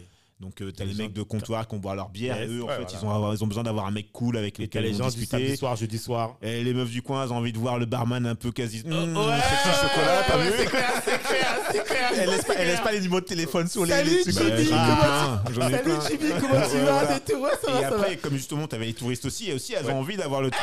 Euh, Ouais, le petit parisien, ouais. bonne vibe, t'as vu Hey, Jimmy, il est bon. Non, Jimmy nous explique qu'il faut faire bar- barman. Et après, le truc cocktail, ça, ça s'apprend. Mais Ouais, ça, c'est le clair. feeling, C'est clair, ouais. C'est pas feeling, plus ça, bon, tu l'as, ça, tu l'as pas, La t'as vu et tout, ouais, c'est clair. C'est- Ah, c'est top Et ça. donc voilà, j'ai- après j'étais bien, et après finalement le film il sort, et donc du coup je suis un. euh, Comme j'avais fait de la com et tout, Mhm. j'ai participé en fait à la com, à la com du film. Et donc Ah, du coup j'ai eu un peu de thunes pour travailler là-dessus Ok. et tout. Et, euh, et, et, et après le film sort. Et directement, euh, le, je crois que le film est sorti en mars, je crois en juin, euh, je renchaîne mon deuxième scénario, mon frère. Ok, ouais, j'ai Ok. Tu vois et, euh, et là, du coup, bon. Mais, ouais, mais, ouais, mais celui-là, comment il vient en fait? Celui-là, comment il vient? Mon frère, en c'est fait. bah, c'est le même réalisateur que La Cité Ok. Rose. Il avait un autre sujet de film. Il a dit ah voilà j'aimerais bien faire ça. Le producteur a voulu repartir parce qu'il avait bien aimé l'expérience Ouais, Cité et Rose. et puis il connaît aussi. Et voilà il nous connaît donc on, on enchaîne direct. Alors euh, ça en fait on a écrit pendant deux ans et a, pendant un an j'ai pas habité à Paris quoi J'ai- parce que le réalisateur il habite à Amsterdam. Ah ouais Donc du coup moi j'ai euh, j'ai pendant pratiquement un an j'ai habité à Amsterdam. euh, Ah ouais et on a écrit là-bas quoi. Ok. Bon c'était cool franchement moi j'ai Ah ouais, kiffé. tu m'étonnes. Ouais, mais soit, je pense que c'est pour que les interactions soient plus rapides, de ne pas perdre Ouais, de ouais, temps. mais En oui, même oui, temps, Jimmy, par exemple, encore. Ouais, c'était- ça, J'aime bien le. J'aime- Bon, c'était plus près et tout, mais là, la Hollande, franchement, là, par contre, c'est, tu vois, c'est sympa, quoi. Ouais c'est sympa. On n'en dira pas plus ce soir. Non, non, C'est ça sera pas. Mais en fait, en- honnêtement, en plus, franchement, à l'époque, je fumais euh, du bédo. Ouais, donc du coup, c'était. Mais honnêtement, j'habitais, mais genre à, à 100 mètres d'un coffee shop. T'as Je crois que j'ai dû fumer deux pétards en un an. Ah ouais Ouais. Et c'est, Sérieux c'est- Psychologiquement, c'est, c'est curieux. Hein. Je pense que. T'as le truc au bout de la rue, tu peux aller te mettre la, Ouais. la race, tu le fais pas. Ouais. Ouais, en fait, c'est le, c'est- le côté quand c'est interdit, en fait, Ouais. c'est tentant. Quand c'est, quand c'est là, en fait, finalement, bon, tu te dis, bon, bah, comme c'est là, je peux avoir accès quand je veux, quoi. Ah ouais, mais donc voilà. Et ça, c'était une bonne expérience. Et puis, arrivé à, à la fin de. Mon frère, j'avais envie de Faire autre chose. faire autre chose. En plus, je me suis embrouillé avec le réalisateur, mais bon, ça c'est. Ouais. ouais, mais ça, ça arrive. hein. Donc ça, ça, ça aide aussi à vouloir faire autre chose, t'as Ouais, vu ok. Et, euh, et donc, ouais, là, on a, là, il y a eu ce, bah, ce que je vous ai raconté. Je tombe sur le bouquin et après, voilà. Ok. Paf, paf, ok. paf. D'accord. D'accord. Et du coup, euh, mec, t'as un liste pour Ouais. Cannes. Pour César, en fait. C'est ça. Mais Parce non, que- ouais, j'étais- mais ouais, Cannes, voilà, Cannes, en 2021, en fait, était aussi, j'ai vu que tu avais un truc en. Oui, j'étais à la semaine de la critique avec Voilà. euh, Soldat Noir, Ouais, ouais. Et c'est quoi, en fait? Ça ça, ça, ça, ça, ça correspond à quoi? C'est c'est ton film qu'on met. euh, Il était sélectionné. Mais oui, mais du coup, en fait, ça, ça permet en fait de quoi? De mettre en lumière pour Cannes, enfin pour, euh, pour César, ou est-ce que, en fait, c'est quoi un peu le rôle du truc, en fait, entre... Mais tu connais comment ça fonctionne, Ken, ou pas?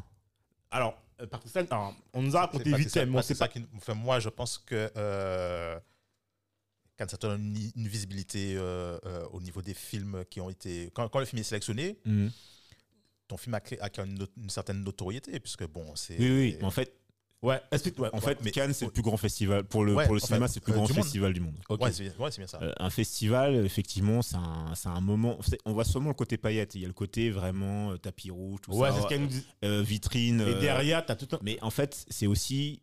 Qui dit festival dit aussi marché du film. Donc Ouais, c'est aussi un gros moment où les gens Accéder font, aux euh, distributeurs, etc. voilà, font Ouais. des, font des, Tu viens euh, chercher des fonds voilà, pour font tes du films. business. non, non, non, Ouais, ils font du business pour des films à venir et des films qui sont déjà faits. Ouais, c'est ce qu'elle disait. Euh, et en fait, à Cannes, c'est un, peu particulier parce que Cannes, c'est, on dit le festival de Cannes, mais il y a Ouais. en même temps trois festivals. Enfin, Oh. il y a- il y, a trois choses qui sont en même temps. Ok. Il y a l'officiel, Ok. Ouais. euh, bah, qui est le Cannes, on monte les. les Ouais, ouais, marches, le tapis rouge. T'as un certain regard, Ah, qui est Ah, une d'accord. sélection parallèle, mais c'est, toujours ouais. Cannes. Oui, Ça se passe pendant quin- la quinzaine de Cannes. D'accord. Mais, et t'as la quinzaine de réalisateurs. Oh, Alors, le, le- un certain regard et l'officiel, c'est fait par euh, l'académie, enfin par le festival de Cannes lui-même. d'accord. La quinzaine des réalisateurs, c'est euh, organisé par la société, euh, par la SRF, la Société des réalisateurs français. Mhm. D'accord. Donc tu vois, c'est déjà notre Ah organisme ouais. qui fait son événement pendant la quinzaine de Cannes. ok. Tout est regroupé. C'est compétitif. Donc euh, l'officiel, un certain regard et euh, comment ça s'appelle Quinzaine, tout ça c'est compétitif. Ouais. Et tu as la semaine de la critique. La semaine de la critique, c'est euh, organisé par les critiques de cinéma. Ah ouais? Ouais. Ok. Et eux aussi, c'est euh, compétitif. Mais alors, mais les critiques en fait, c'est, enfin, les Bah, gens. les critiques, c'est-à-dire les critiques de cinéma, ce sont des journalistes qui, organisent ça. Ok. Ouais. Ok, d'accord. Et, et et en fait, euh, alors Tu proposes, tu proposes ton, ton, ton, ton film dans chaque. euh, oui, euh, en fait, alors pour le pour les courts métrages, enfin pour les longs métrages, c'est différent parce que les courts métrages. pour l'officiel, il y a un critère, il faut pas que le, le film fasse plus de 15 minutes. Ok. Euh, pour la quinzaine, les courts-métrages sont pas compétitifs. Il il y a que pour euh, la semaine de la critique que c'est compétitif. Ok. En vrai, pour les courts-métrages, la le meilleur euh, événement pour un court-métrage à. Cannes, c'est la semaine de la critique. Ok. Ah ouais. Après, pour les longs, c'est autre chose. Pour les longs, en fait, il y a Oh, un truc qui s'appelle la caméra d'or, Ouais.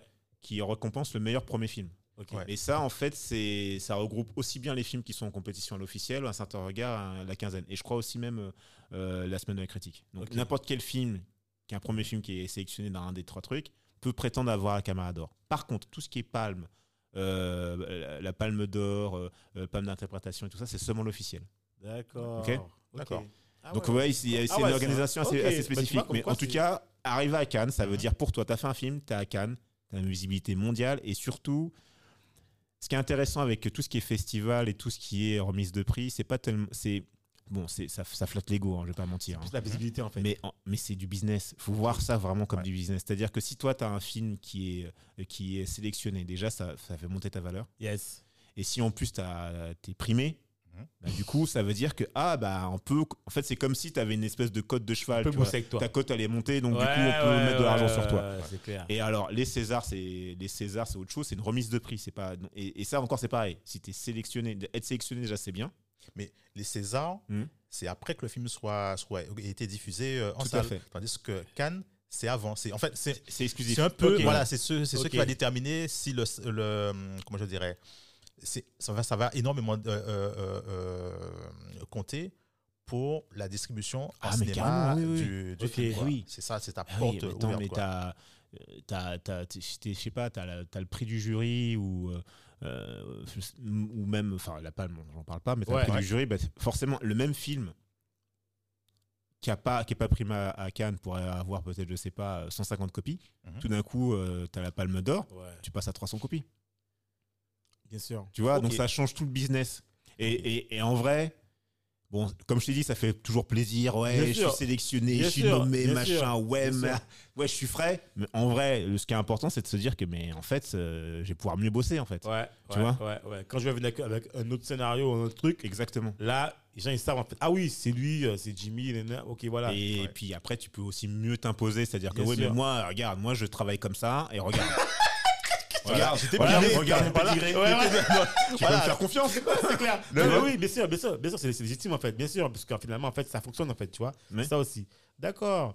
Et donc, du coup, ça, euh, en fait, finalement, ça va t'apporter. Ben, c'est clair que même ça, ça- ça veut dire aussi que les critiques, ben, en fait, ils ont été euh, contents de ton travail, déjà. Oui, oui, oui, mais le Soldat Noir était vraiment bien, euh, bien accueilli à Cannes. hein. C'est-à-dire que j'ai eu plein de bons retours. Il y a plein de prods qui l'ont vu, qui ont, bah, tout d'un coup, ils ont découvert un- déjà des- une certaine façon de raconter des histoires qu'ils n'avaient jamais vues avant. Ok. Et, et donc, du coup, ouais, il y a une espèce de peut-être un petit engouement qui se fait qu'on attend en tout cas le long métrage de savoir comment il va être fait et tout. Et c'est assez cool pour moi, parce que du coup, moi, j'arrive avec mes histoires où ça fait 10 ans qu'on me claque la porte au nez. Ouais, et là. Et là, maintenant, les gens me disent Ah, ah mais c'est toi, Jimmy Vas-y, mais viens, viens prendre un thé. ok. Dis-moi ce que tu ce que as dans ton sac. Ok. Donc ça c'est cool, tu vois. Cool.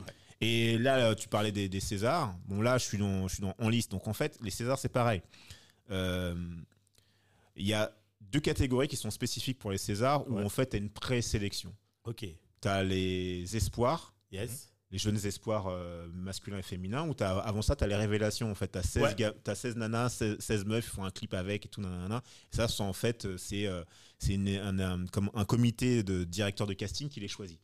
En gros, qui dit à la, comé- à la- qui dit à l'Académie des Césars, qui représente toute la profession, Ok. ils sont à peu près 5000, techniciens, producteurs, Yes. réalisateurs, auteurs, euh, acteurs. Regardez, ça c'est la nouvelle génération d'acteurs qu'il faut regarder, c'est cool. Et en fait, les votants vont voter parmi ces, 30, euh, ces 36 pers- 32 personnes.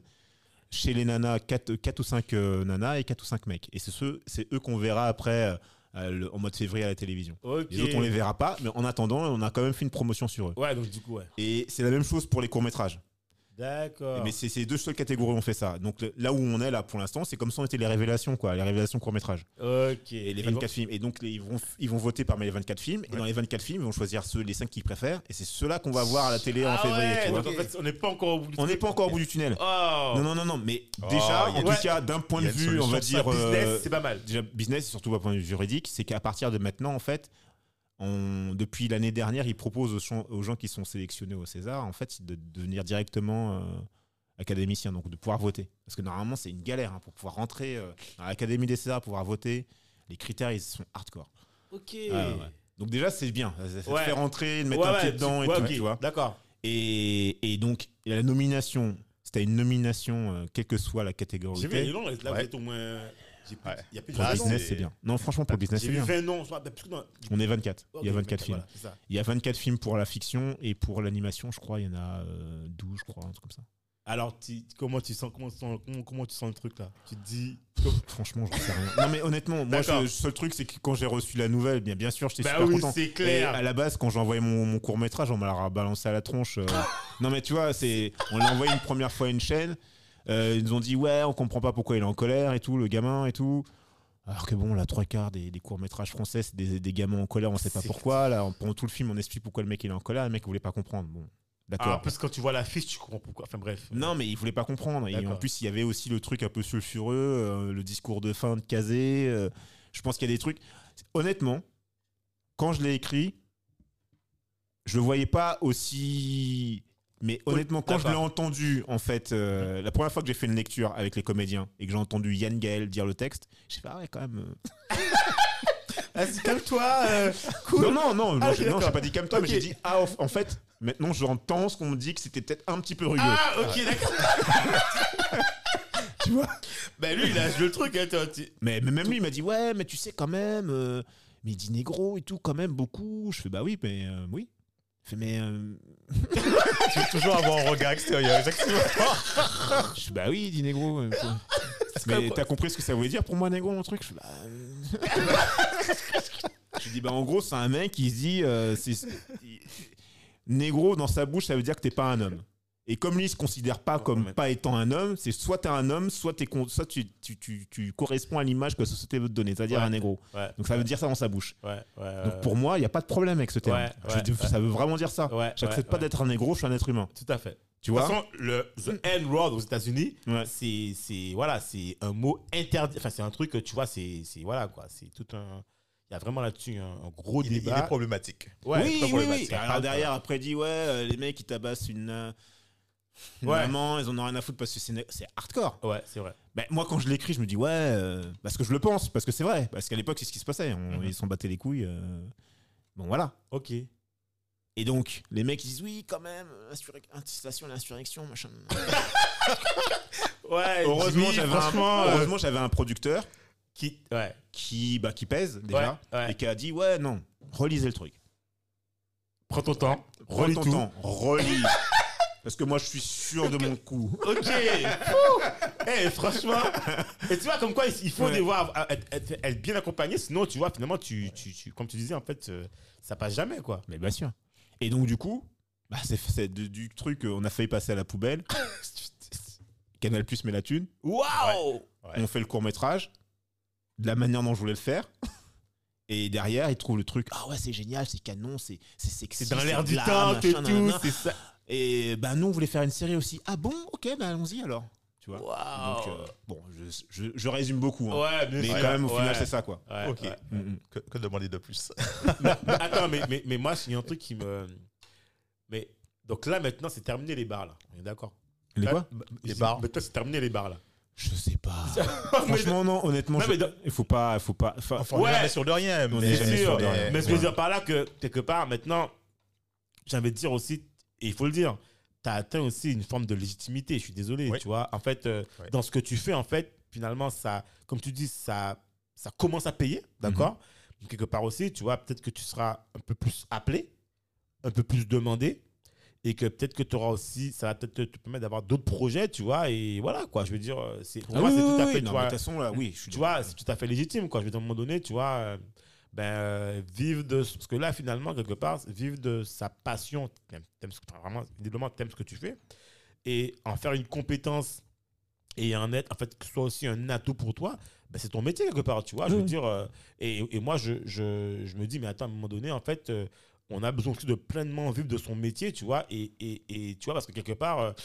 voilà, c'est bien beau en fait de, de- comme tu disais de dire que on est nominé, je sais pas quoi, mais quelque part en fait c'est aussi ta vie quoi, tu Mm. vois. Je veux dire donc euh, pour moi ça me paraît un peu aussi, euh, tu vois, on voit tout le côté ah oui super, mais à un moment donné comme tu disais voilà il faut oui il faut manger, tu vois. Mm, mm. Donc euh, c'est pour ça qu'en fait je me dis euh, ouais enfin tu vois, en tout cas nous on est, enfin déjà on est super content de que tu nous racontes ton histoire, ton parcours, mais aussi tu vois on voit aussi quelles sont les difficultés du métier.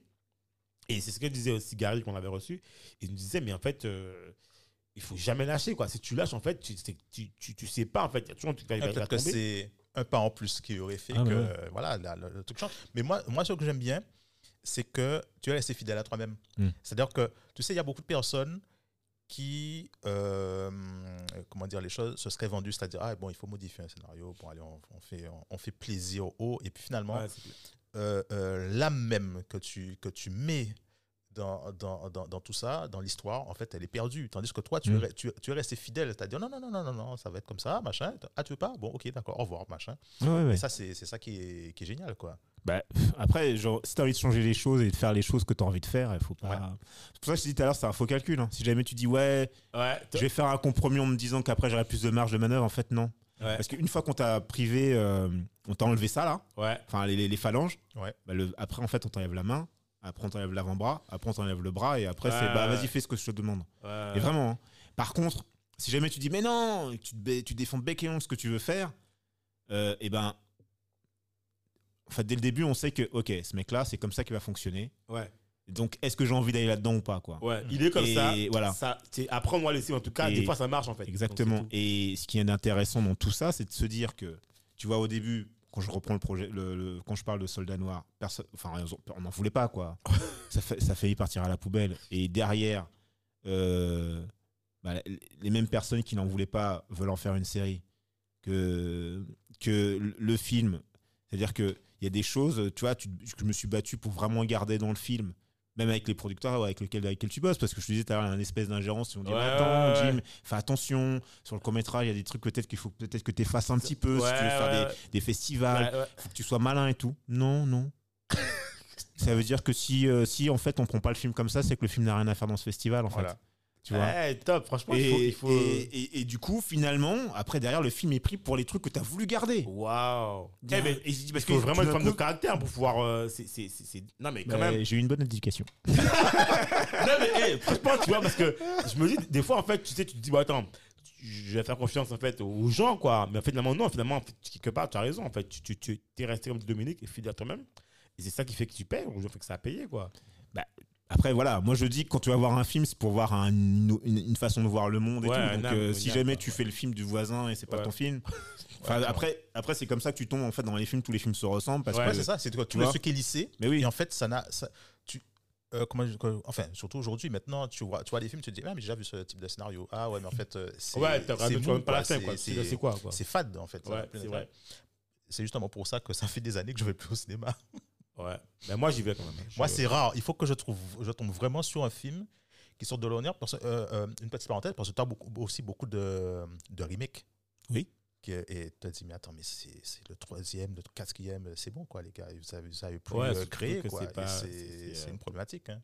Après, le Mais remake, euh, c'est un bon exercice. Après, ça dépend ce que tu refais, quoi. Ouais. Parce qu'après, il y a quand même des, des exemples de grands remakes euh, Ouais, qui- où les, euh, le- le, euh, l'œuvre originale et Mhm. le remake sont deux œuvres différentes qui sont très bien. Scarface, par exemple. Ouais. La première œuvre, elle date des années 30 ou 40, je sais plus, ou Oui, oui. 50. Et le- ouais. C'est une super œuvre. Et puis après, tu as Scarface de Brian De Palma. Ouais, euh, ouais, c'est ouais, super ouais. aussi. Vrai, vrai. Donc, euh, ça dépend. ça dépend en fait ce que tu Ouais, fais, comment, comment tu fais les choses, comment tu revisites les choses. Si c'est pour refaire un retake, Ouais. fait- Ah, ça ça, sert à rien. Mais clair. par contre, si jamais tu Ouais. revisites le truc, bah franchement, ça peut être bien. hein.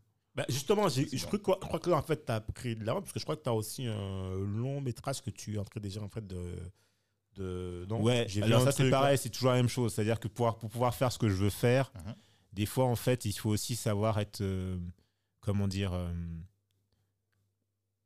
Moi, je veux faire un film sur mai 67 depuis, depuis 8 ans. Ok. Et- ah ouais, c'est- c'est un- gros défi, ça, non et, et je sais que c'est un, un sujet déjà sur papier, tu te dis. euh, Ah ouais, ça c'est. ah, les gens, c'est- ils vont avoir du mal à mettre de la thune dessus. Ah ouais, c'est clair. Eh, mais c'est. Non, mais c'est. Wouh, super. Et, et ça faisait des années qu'on me disait mais fais euh, l'atelier scénario de la FEMIS et en fait c'est un- pour, pour faire court pour les gens, les gens qui connaissent pas bon la FEMIS c'est une des plus grandes écoles de cinéma en France qui est hyper respectée par le milieu Ouais, j'ai vu. et euh, donc t'as le t'as hum, t'as les, les cours euh, normaux là en fait qui sont de 2-3 ans t'as as le département producteur réalisateur scénariste et tout et t'as l'atelier scénario où en fait c'est un atelier qui dure sur un an c'est un concours t'as genre 200 personnes 250 personnes qui se présentent chaque année ils en prennent que 20 Ok. euh, 21. En Ah ouais. trois groupes de 7.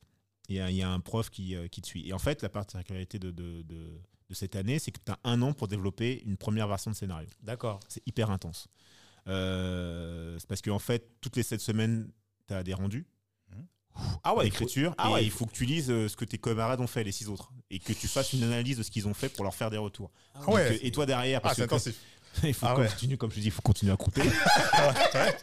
Donc, euh, Ah t'as ta vie professionnelle à côté et en même temps, faut faire ça. Donc, c'est une année intense. Et moi, Wow. j'ai fait ça l'année du confinement. Confinement avec l'enfant à la maison. Ma femme aussi Non, mais attends, à la attends, maison. attends, donc attends, on tu loupes- attends, donc Ouais. en fait, t'as été accepté. Oui. Attends, Voilà. tu loupes. Attends, attends, attends, mec, il Alors, attends, je- sous la- alors, je reviens un petit peu en arrière. Ok, ouais, ok. Donc là, ça fait des années qu'on me tanne, vas-y, pourquoi tu fais pas atelier scénario? C'est des, des producteurs que je connaissais, mais je leur disais, mais je suis déjà scénariste. Ouais, je suis qu'est-ce que tu veux? professionnel. Ouais, qu'est-ce que tu ouais. C'est- Normalement, c'est pour apprendre le métier Ouais. que tu fais ça. J'ai pas. Et j'arrive en 2019, j'ai fini d'écrire Rascal, le Yes, que j'ai fait là. Yes. Et je me dis, bon, bah, fin 2019, euh, je sais que les financements, des fois, ça peut mettre un an, un an et demi. Ouais, Ça se trouve, 2020, je vais avoir une année, ouais, ouais, ouais. j'ai ouais. rien à faire. Je me dis, bah, pourquoi je t'en tirerais pas euh, Ouais. la fémis? Surtout qu'en plus, j'avais une copine qui avait essayé de le faire. Ouais.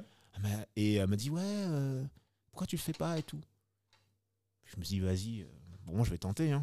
Dans ma tête, je me dis, il faut pas que je me loupe parce que franchement, si je rentre pas là-dedans, c'est honte. C'est clair. Le mec, c'est le clair, mec son c'est son taf. Clair, il- Il il- la raconte genre ouais je suis un bête de scénariste, c'est moi le meilleur scénariste de Paris, t'as vu? T'arrives même pas à rentrer à la fémis mon gars. Hum, hum. C'est pas bon. Ok, ok. Mais bon du coup je me dis bon euh, parce que faut- la première la première euh, la première étape faut que, faut que tu présentes c'est sur dossier. Donc Ok. euh, bon, bon, tu te présentes, t'as ton dossier et tout. Ce que t'as fait, et en même temps que t'envoies deux synopsis Ouais, de de ça, films que tu veux faire. Donc j'envoie le synopsis du mai 67 que je veux faire. Ok. Et un autre truc c'est sur euh, c'est sur mon père. Ah oui, mon père. j'ai- Ouais, ouais, alors mon père, il a une histoire particulière. Ok. Euh, tu vois. Bon, tu dois raconter. Disons qu'il a eu une vie très rock'n'roll. Voilà. voilà. À base de flingues, euh, Ah de il, s'est pas tu ennuyé. Il s'est pas ennuyé. Voilà, il s'est pas ennuyé. Et donc je me suis dit, tiens, je vais écrire une histoire sur mon père, tu vois. Ça s'appelait L'Antillais. Et en fait, c'était le prétexte pour raconter aussi la France des, de la France des années 70. Ouais, Euh, d'accord. Et euh, donc il y avait un truc un peu, tu vois, c'était cool. Franchement, les trucs étaient sympas et tout. Mais moi, ce que j'avais vraiment envie de faire, c'était mai 67. Ok. Donc, premier tour, tu fais, t'envoies le dossier, et donc là, ils écrèment déjà. Mhm. Euh, parce qu'en fait, sur les 250 dossiers, je crois, ils en prennent une centaine, tu vois. Ok. Bah. Ok. Et La après, hop, il y a une deuxième étape, c'est une étape d'écriture. Donc là, ils te convoquent une journée, t'as 6 heures, t'arrives, on te propose deux sujets. Une photo. Alors la photo, je me rappelle, c'était une photo de Meyerowitz. C'est un, photographe euh, new-yorkais, quoi. Ok. Et si t'avais un mec, c'est une photo des années euh, 60 qui, est dans, qui marche dans une rue de New York et un magasin de jouets. Il est sur le trottoir, il porte un chien à bout de bras comme ça et il marche. T'as rien d'autre. hein. Waouh. Et avec ça, il faut que tu écrives un Tu- scénario. ouais. Donc, il faut que tu écrives un synopsis euh, de, de 6 pages, je crois. Et que tu écrives aussi une scène Ok. qui, tirée du film que tu as imaginé. Et que tu dises si c'est un long métrage, un moyen métrage, un court Il y a métrage. 6 heures pour faire ça. 6 heures. Ça, c'est le premier sujet. Ouais. Et je vois le truc, je fais wow. Ouais. Tu te dis bon.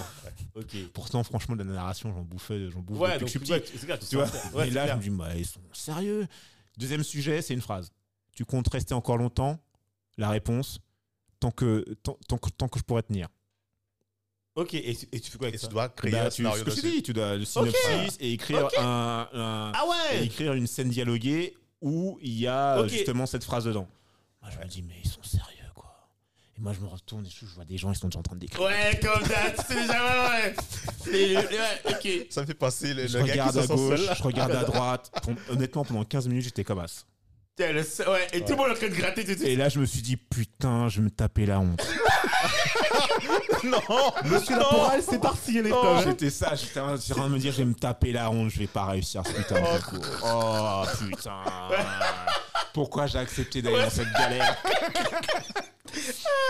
Et là, je regarde les deux sujets, je commence à regarder le texte, je me dis, bon, ça, ça a l'air sympa, et je- et j'ai que des trucs bateaux qui me viennent dans la tête. Mais des trucs, mais des, tu sais, des vieux films sociaux à la Ouais. con. Genre, ouais, la banlieue, t'as vu, c'est la galère et tout. Ah non, je vais pas écrire ça, mais non. c'est chaud. Et je regarde la photo, et je pense à une histoire à la con. Et ça me fait marrer. Ah. Je lui dis, vas-y, je me rien à foutre, je pars là-dessus. Et genre, l'histoire, vraiment l'histoire à la con. hein. C'est genre, euh, pour moi, je partais. euh, Enfin, le, le, le, le- le postulat de départ, c'est on est en France en 2030, un truc comme ça, Ok. 2040. T'as Marion Maréchal qui est, qui, est, Élue. qui est devenue présidente, tu vois. Et elle a mis euh, en place un nouveau, euh, un nouveau protocole pour fallait prouver sa francité, un truc de délire comme ça. Et en fait, t'avais euh, t'avais les Français, et ceux qui devaient prouver qu'ils étaient Français, pour, passer, pour avoir des enfants, fallait être Français. Sinon, t'as pas le droit d'avoir des enfants. Ok. Et Ah ouais, ouais. si jamais t'étais dans un, un cas un peu, un peu, un peu Litigieux. litigieux, T'avais t'avais pas le droit de passer un, comment ça s'appelle, un espèce de, tu vois, comme quand tu fais ton, ton stage de permis pour retrouver. Ah ouais, dans récupération de points. Ouais, en fait, t'avais un espèce de stage pour retrouver ta francité, tu vois. Et ça passait par un Ah, espèce, ça s'appelait PETS, le truc. Ok. Et ça passait par un espèce de programme où en fait on regardait si t'étais si t'étais digne de pouvoir avoir un chien avant d'avoir un enfant. Tu vois. Et je pars dans ce délire. Pas mal. Non, pas mal. J'écris, j'écris, j'écris, j'écris, j'écris, j'écris. Après, j'écris ma scène, machin. Pour moi, pour moi c'était un court métrage. Voilà, ça sera un court métrage. Ta, ta, ta, ta, ta, ta. Je passe le cap. Je fais. Waouh. Top. Troisième tour, je fais. Et le troisième tour, en fait, c'est un entretien.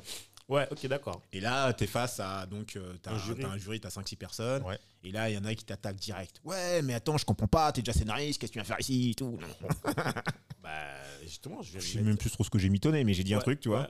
Je dis oui, non, mais parce que voilà, moi, j'ai toujours écrit à plusieurs et machin. euh, Là, j'ai envie d'apprendre à écrire tout seul. petit peu ça. Ouais, ok. La flûte.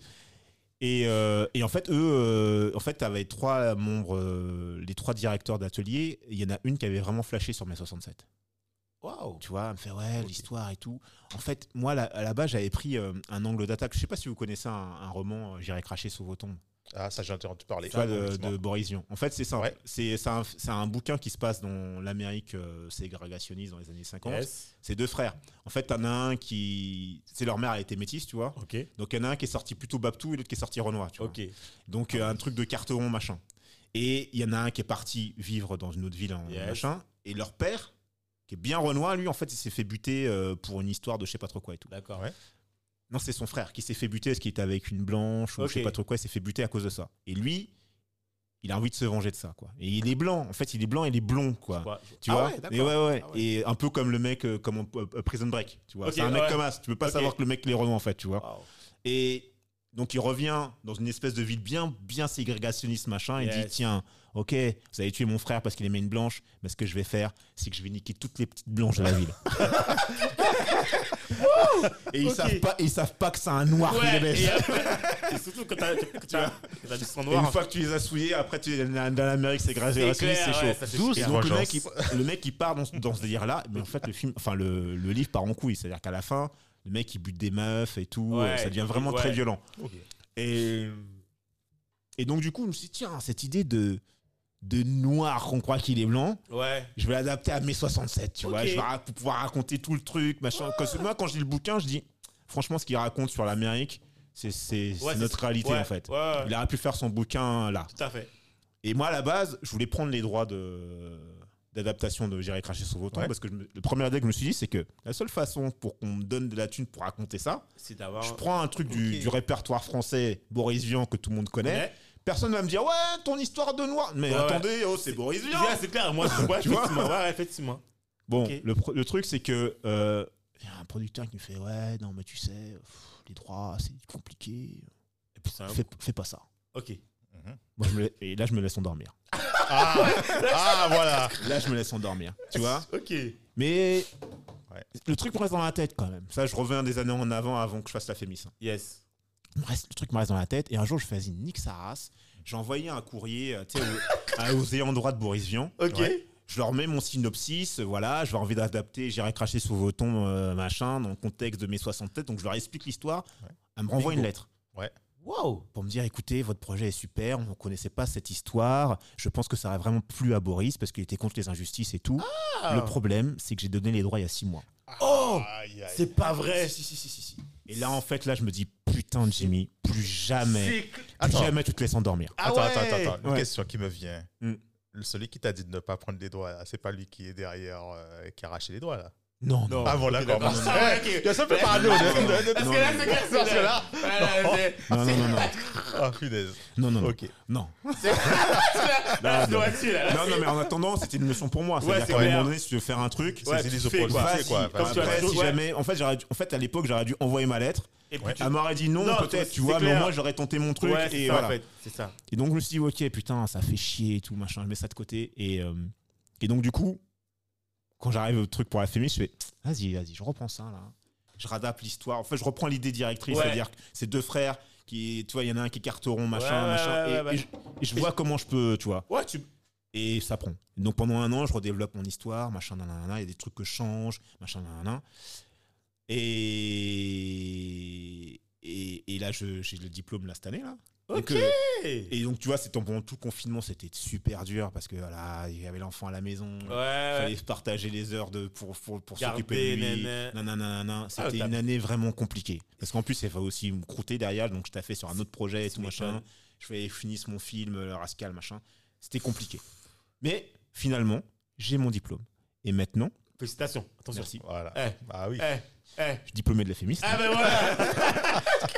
Et, et, et, et en fait, ce que je pressentais quand je suis allé à l'atelier scénario, je me suis dit, si j'ai le label Mhm. FEMIS sur mon truc, je pouvais pouvoir raconter mon histoire sans que personne me fasse chier. en Ouais, fait. effectivement. Et, et là, maintenant, je vois que le film intéresse. C'est-à-dire qu'à la fin de l'année, tu vois, il y a un espèce de livret qui sort de tous les, les pitchs euh, des films qui sont développés à l'atelier. Ouais. Ok. Et après, les producteurs que t'appelles disent ouais, mais ça m'intéresse.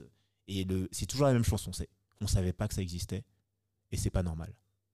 Ok. Et Pour. donc, voilà. Donc là, je suis en train de voir des prods et tout, négocier, voir comment on va faire les choses. Mais en tout cas, je me dis que peut-être au bout de 8 ans, là, je vais pouvoir vraiment y aller. Waouh. Franchement, c'est. euh. Alors, Eh, mais on respect. pousse- On pousse à fond derrière là pour que euh, Elia est là. Ah ouais, on te donne Eh, la force. en fait, Ah ouais.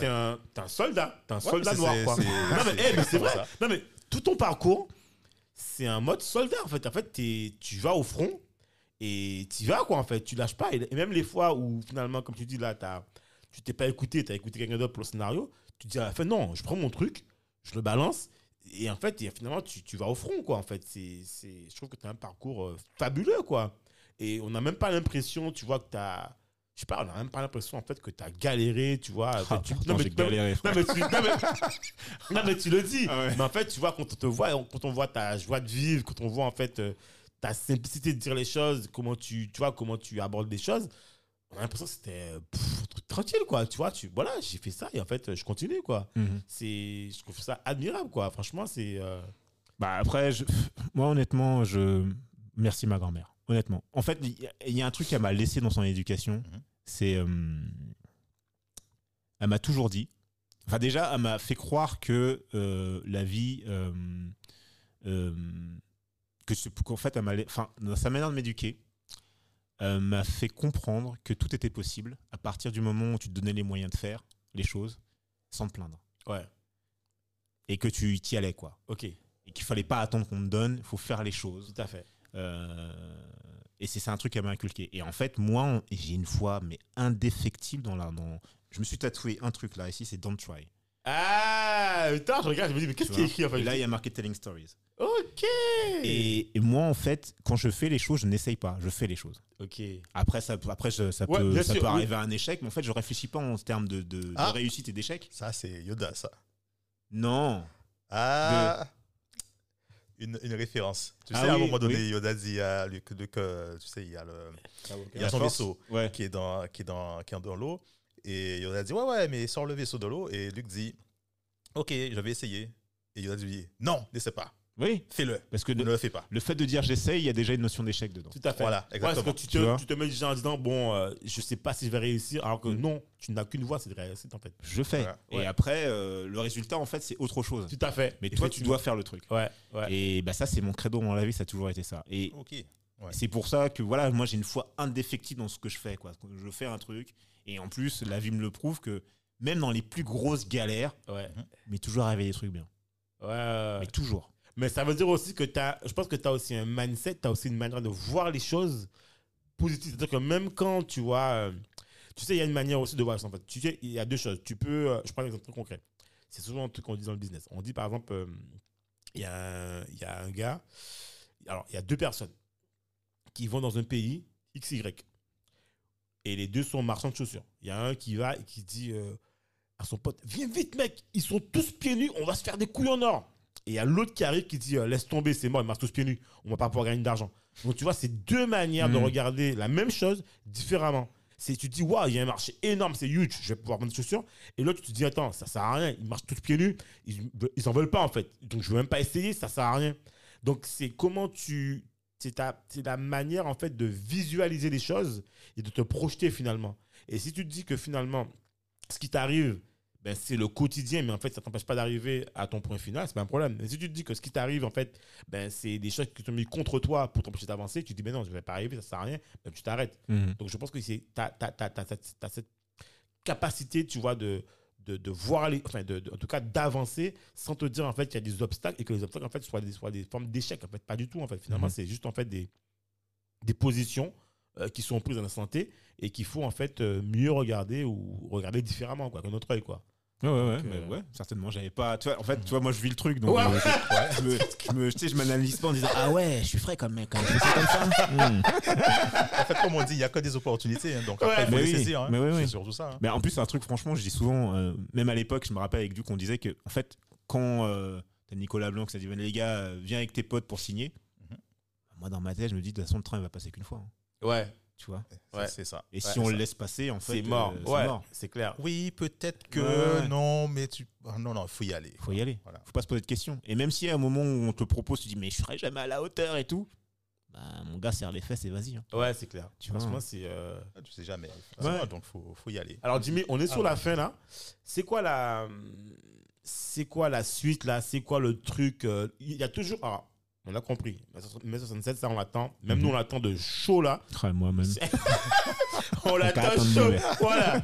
Mais sinon, c'est quoi le truc en fait, le truc big que tu dis au, il y a toujours un truc big qu'on a au fond du crâne, qu'on se dit ça, je vais le faire. Je sais pas quand, mais je sais que je vais le faire. Il y a toujours un truc où on se dit bon, voilà. Mais il y a toujours un truc. Parce que je pense que tout ce que tu fais, à mon Mhm. avis, c'est une suite logique. Quelque part, en fait, il y a souvent un truc que tu te dis que tu veux faire un jour. Alors, c'est pas que tu vas essayer, mais que tu te dis ça, par contre, c'est le truc. Quand j'aurais fait ça, hum, mec, voilà quoi. C'est quoi le truc big que. Le truc big. Oh là là, mais en fait. Mais il y a plein de choses big. En fait, après, ça dépend euh, ce que tu entends par big, quoi. Après, il y a un- là, quand tu as dit ça, inconsciemment, il y a un, une- enfin, il y a un, un mot qui m'est venu en tête. Ouais. C'est un vieux projet que j'avais il y a très longtemps. Ouais. Justement, à l'époque, où avec Duke et tout, on avait un vieux fantasme. On disait, ouais, ce serait trop bien euh, de faire euh, l'épopée de Sundiata Keita. Ah. Parce que, enfin, honnêtement, ouais. quand tu regardes, c'est le Seigneur des Anneaux, quoi. Ouais, ouais, ouais. Non, mais c'est vrai, c'est vrai. Non, c'est vrai. Et de faire un espèce de truc avec un casting international, tous les Renois du monde, Mais, hey! américains, Eh, mais africains, ouais, c'est- Europe. Comme ça, tu fais chaque tribu avec un accent différent. Eh, tu mais- prends les Anglais, ils vont faire les, les sosos, les machins, qui Eh, mais c'est Et ça, je pense que ça peut être un truc vraiment Mais- big. attends, Et mais- avec, eh. après Black Panther, en plus, maintenant, c'est possible. justement, tu vois justement, attends, sincèrement, et moi, tu vois, ça, moi, ça m'a. Alors, je suis pas un fan, mais moi, j'ai kiffé. Pourquoi? Parce qu'en fait, quelque part, je pense que tout le monde s'est dit, enfin Genre, genre, en fait, le genre de film, tu te dis, mais. C'est pas genre de film où tu dis que tout le monde est noir, mais genre de film, tu te dis, putain, mais enfin, un film qui me ressemble, tu vois Mhm. gens qui parlent en fait de nos ressources, qui parlent en fait, tu sais, qui, le héros il te ressemble, la femme elle ressemble à ta femme, Le- tu vois, le, le- tu vois, enfin voilà, tu te dis, waouh, ça me ressemble, tu vois. Mhm. Et je me dis, mais comment ça se fait qu'on. Bon, déjà, c'est américain, donc tu te dis, bon, ok, ils ont compris avant beaucoup de gens qu'on avait besoin de ça. Mais comment ça se fait qu'on n'a pas des, des, des petits-enfants de Black Panthers qui sortent, tu vois? Parce que, en fait, mais il y a un marché là-dessus, je suis désolé, en fait. C'est clair en fait. Comment ça se fait qu'on arrive. on- on- on- tu vois, euh, voilà quoi. Ils nous en font quoi. Je veux dire, je, je veux dire, euh, on a besoin de ce type de film, tu vois. Et finalement, ça se vend quoi. Si vous pensez pas, je vous le dis, si vous ne pensez pas que ça se vend, c'est que ça se vend. Non, mais maintenant, ils savent. Ah. Ouais. Grâce à Black Panther, ils le savent. Avant, ils avaient des doutes. Ouais, mais là. Black Panther, c'est C'est Marvel. voilà, celui qui a le, plus, le mieux marché, un peu, il me semble. À de- l'époque, oui, maintenant, c'est sûr. Maintenant, il y a Enfin, Shang-Chi oui, il qui y est a arrivé. eu. Ouais. Malgré, euh, malgré le, le bad buzz en Chine, ça quand même, maintenant, c'est celui qui marche le mieux. Ok. Ouais, donc- Ah non, non, non, ah, depuis, depuis Black Panther, ils le savent. Et bon, ça, les anglo-saxons, de toute façon, là-dessus, sont plus malins que, Ouais. que la France. Mais même en France, hein, les gens, ils ont compris, hein, ils ont vu Les Misérables. Les Misérables, en fait, le film de Ladji, il cochait toutes les mauvaises cases, justement, du, mo- du, du- c'est un film Ouais. hautement segmentant. C'est des petits, c'est des petits noirs, Mhm. euh, perçus comme des petites racailles, Oui, dans une banlieue anxiogène, avec des flics qui font une bavure. Ouais, ouais, Euh, ouais, ouais. Oui, c'est- les gars, c'est- Ouais, c'est un euh, peu l'histoire qu'on veut même. Euh, franchement, ouais, euh, ouais. je suis pas sûr que. Tu veux de l'argent de la région? Non, on va pas t'en donner, mon gars. Non, non, personne veut voir ton film, mec. Ouais. 2,5 millions de personnes sont allées voir le Ouais, film. ouais, ouais, Comme ouais, quoi, ouais, c'est ouais. énorme. Et donc, là, quand ça tape dans le porte-monnaie, je peux te dire que là, ils regardent les choses différemment. Ouais, tout le monde est d'accord. Tu vois? Tout le monde est d'accord. Eh oui. Et, euh, et après, bon, il y a ça. Euh, T'as Maïmouna avec euh, Mignonne. Après, c'est toujours pareil. Après, tu peux aimer, pas aimer, c'est pas la Bien question. sûr, Bien sûr. Mais elle arrive avec un autre type de cinéma Ouais. qui fonctionne à l'international. Ouais. C'est-à-dire, genre, t'as quand même Ava Duvernay qui, lui a- qui est venu lui dire que meuf, tu déchires. Donc, euh, bon, moi, après, derrière, euh, toi, tu tu peux arriver et lui dire à Maïmouna Ouais, j'aime pas ton film, je crois qu'elle s'en pas. Et elle a T'es qui, toi, raison. Ouais, non, non, ouais, ouais, c'est clair, c'est vrai. Toi, t'es qui vrai. Ouais, Ava Duvernay, elle me kiffe. Toi, t'es Voilà. qui T'es qui, toi c'est vrai, c'est vrai, vrai. Et, et- et en fait, juste, en fait, ça n'a rien à voir, mais Et moi, j'aime bien en plus. J'aime bien parce que, en fait, ce que, ce que j'aime bien chez Maïmouna, ce qu'on ce qu'on attend d'un réalisateur, hein, c'est que moi, je suis pas forcément d'accord avec tout ce qu'elle raconte, mais en tout cas, elle a un point de vue voilà. elle le défend. Voilà. Ok, c'est Voilà. ça. Et Voilà. c'est ce qu'on attend d'un réalisateur. Ouais, et ouais. pour moi, c'est une, une réalisatrice à suivre. Voilà. Et tu, alors moi, il y a un mec que j'ai, alors, je- je- je- alors à l'époque, je crois qu'il était réalisateur. Je sais pas s'il est toujours réalisateur. Euh, Il y a un mec que j'avais rencontré à, à UGC en fait, Ronnie, j'allais souvent. C'était Kim Shapiro. Kim Chapillon? Ouais. Oui. Tu vois c'est qui? Bah oui. Bah je sais pas. En fait, je... Attends, c'est Courtrajmé. Non mais Chapiron. C'est c'est comme euh, Romain Gavras quoi. Ouais. C'est- C'est Romain Gavras, Ouais, mais- et moi, Lajli, c'est les Ouais. trois. C'est Bah, tu vois, c'est les trois réalisateurs de Courtrajmé. Oui, quand même, non, mais je, dis ça pour t'embêter parce que je sais très bien que c'est le mais bon. Je veux dire par là que, tu vois, j'avais vu son film. Il avait, il avait fait un film. Chétan. Ouais. Et même, il avait fait un film aussi. Après, il a fait Dog Pound. Ouais, mais il a fait aussi un film qu'il a tourné à Montréal, je sais pas comment. Bah, c'est euh, Dog Pound. Qui Ouais. est euh, dans une prison. Ouais, voilà. Et je trouvais que, tu vois, euh, j'avais. enfin, Bah, c'est un remake d'ailleurs. D'accord. Ouais. Ok. Mais Bah, il est bien. Ouais, Ouais, ok. qu'on peut faire des bons remakes. hein. Ouais. ouais, ouais. Et j'avais adoré. Et même, tu sais, il avait, il avait expliqué. euh, j'avais adoré sa manière de penser, tu vois, de dire comment il voyait les choses, tout et tout. Et j'étais, j'étais séduit, tu vois. euh, Enfin, je, j'ai- franchement, j'ai, c'est là que j'ai commencé vraiment à, à- à m'intéresser, tu vois, vraiment à, ben, au monde du cinéma. Bon, à mon petit niveau, quoi, je veux dire. Mm. Mais franchement, je trouve que vous racontez des. euh, je sais pas, c'est. Vous racontez des histoires, tu vois, et vous les mettez en, vous les mettez en, en scène, vous les mettez en ce que tu veux. Quelque part, je trouvais que c'était un métier fabuleux, quoi. Donc, franchement, euh, en tout cas, pour tout ce que tu fais, sincèrement, mec, Ah ouais. chapeau. Et ça fait super plaisir de voir que c'est quelqu'un de la maison, quoi. Enfin, franchement, non, mais il faut le dire, non, mais à un moment donné, il faut le dire, quoi. La fin de l'histoire aussi, c'est ça, quoi. La fin de l'histoire, c'est que tu es super fier, tu vois, quand tu vois que c'est quelqu'un de la maison, quoi. Tu vois, euh, moi, je suis super content et franchement, euh, euh, moi, il y a un truc que j'ai envie que tu nous dises, tu as envie, t'as envie de te dire aux auditeurs, en fait, c'est s'il y a quelque chose, en fait, que tu pouvais, que tu retiens de ta vie, Mhm. tout ce que tu as fait, de tout ce que tu es aujourd'hui et qui aura du poids, moi je l'espère à 3000 à l'heure. En fait, ce serait quoi si tu avais quelque chose à dire, tu vois, et que les gens doivent retenir de toi ou de ce que tu as, tu vois? Peut-être un truc que j'ai mis du temps à comprendre. Euh, c'est sur les, les- ceux qui ont des énergies toxiques. Ok. Les gens Ah, toxiques. ouais, ouais, ouais, Ouais, ouais, En fait, quand t'es jeune, tu dis ouais, je vais faire avec et tout. ouais, Peut-être ça, ça se trouve après, ça va se calmer. Ouais. Ça se calme jamais. c'est clair. Si un mec, c'est un, si tu traînes avec un gars euh, ou une nana, c'est un enculé, Ouais, une crapule, je suis d'accord avec toi. ça sera une crapule jusqu'au Ouais, c'est vrai. Donc en vrai, Partir, ouais. Quand tu traînes avec quelqu'un qui est toxique ou tu as l'impression que la personne te, est- Te pompe de l'énergie. te pompe de l'énergie, trace ta route. Ouais, C'est le meilleur conseil que je peux donner à tout le monde. ouais. Trace ta route. Quand les gens essaient de dire oui, non, tu devrais pas faire ça parce que tu sais, nanana, trace ta route. Il faut vraiment euh, s'écouter soi. Après, le deuxième conseil aussi, c'est d'avoir des gens qui soient pas fans de toi. Ah, oui. Tu vois, des gens qui ouais. sont capables de dire, hé mec, tu dis de la merde. Ouais. Non, mais vraiment, qui permettent de vrai, rester des pieds sur terre, tu ouais. vois. Ouais. Et ça, c'est, euh, pour moi, c'est les deux choses. Des vrais amis qui sont capables de dire, mec, non, là, tu pars Ouais, en là, couille. c'est pas bon, ouais, Ouais. effectivement. Ouais. Ça fait pas plaisir à entendre. Oui, mais au moins, ça- ouais. Tu vois, au moins, ça t'aide à Tu te garder les pieds en sur terre. en fait, les, c'est vrai. les critiques, ce qu'on appelle les critiques euh, constructives, quoi. Voilà. Pas les, les bénis, oui, oui. Et, voilà. et les éner- énergies toxiques, non, non. Faut Super. éviter ça, quoi. Super. Et donc aujourd'hui, en fait, c'est ce qui fait qu'aujourd'hui, tu en es là, finalement, au final. Ouais, ouais, mais moi, en fait, tu, tu l'as dit tout à l'heure, moi, je suis hyper heureux dans ma vie parce que je suis. en- Ouais, ça se sent. j'ai plein d'amour autour de moi. Ouais. Et, et j'ai que des gens bienveillants, mais dans le bon sens du terme. Parce que honnêtement, honnêtement, quand je fais un truc qui est pas terrible, ils me le disent.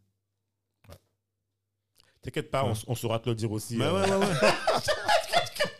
C'est quoi hein. cette daube? Qu'est-ce que tu as fait là Mais De toute façon, c'est le cœur du métier. hein. Pour être, si tu es un bon scénariste à un moment donné, comme je t'ai dit, tu, tu passes ton temps à écrire. Donc tu passes ton temps à te remettre en question sur ce que tu fais.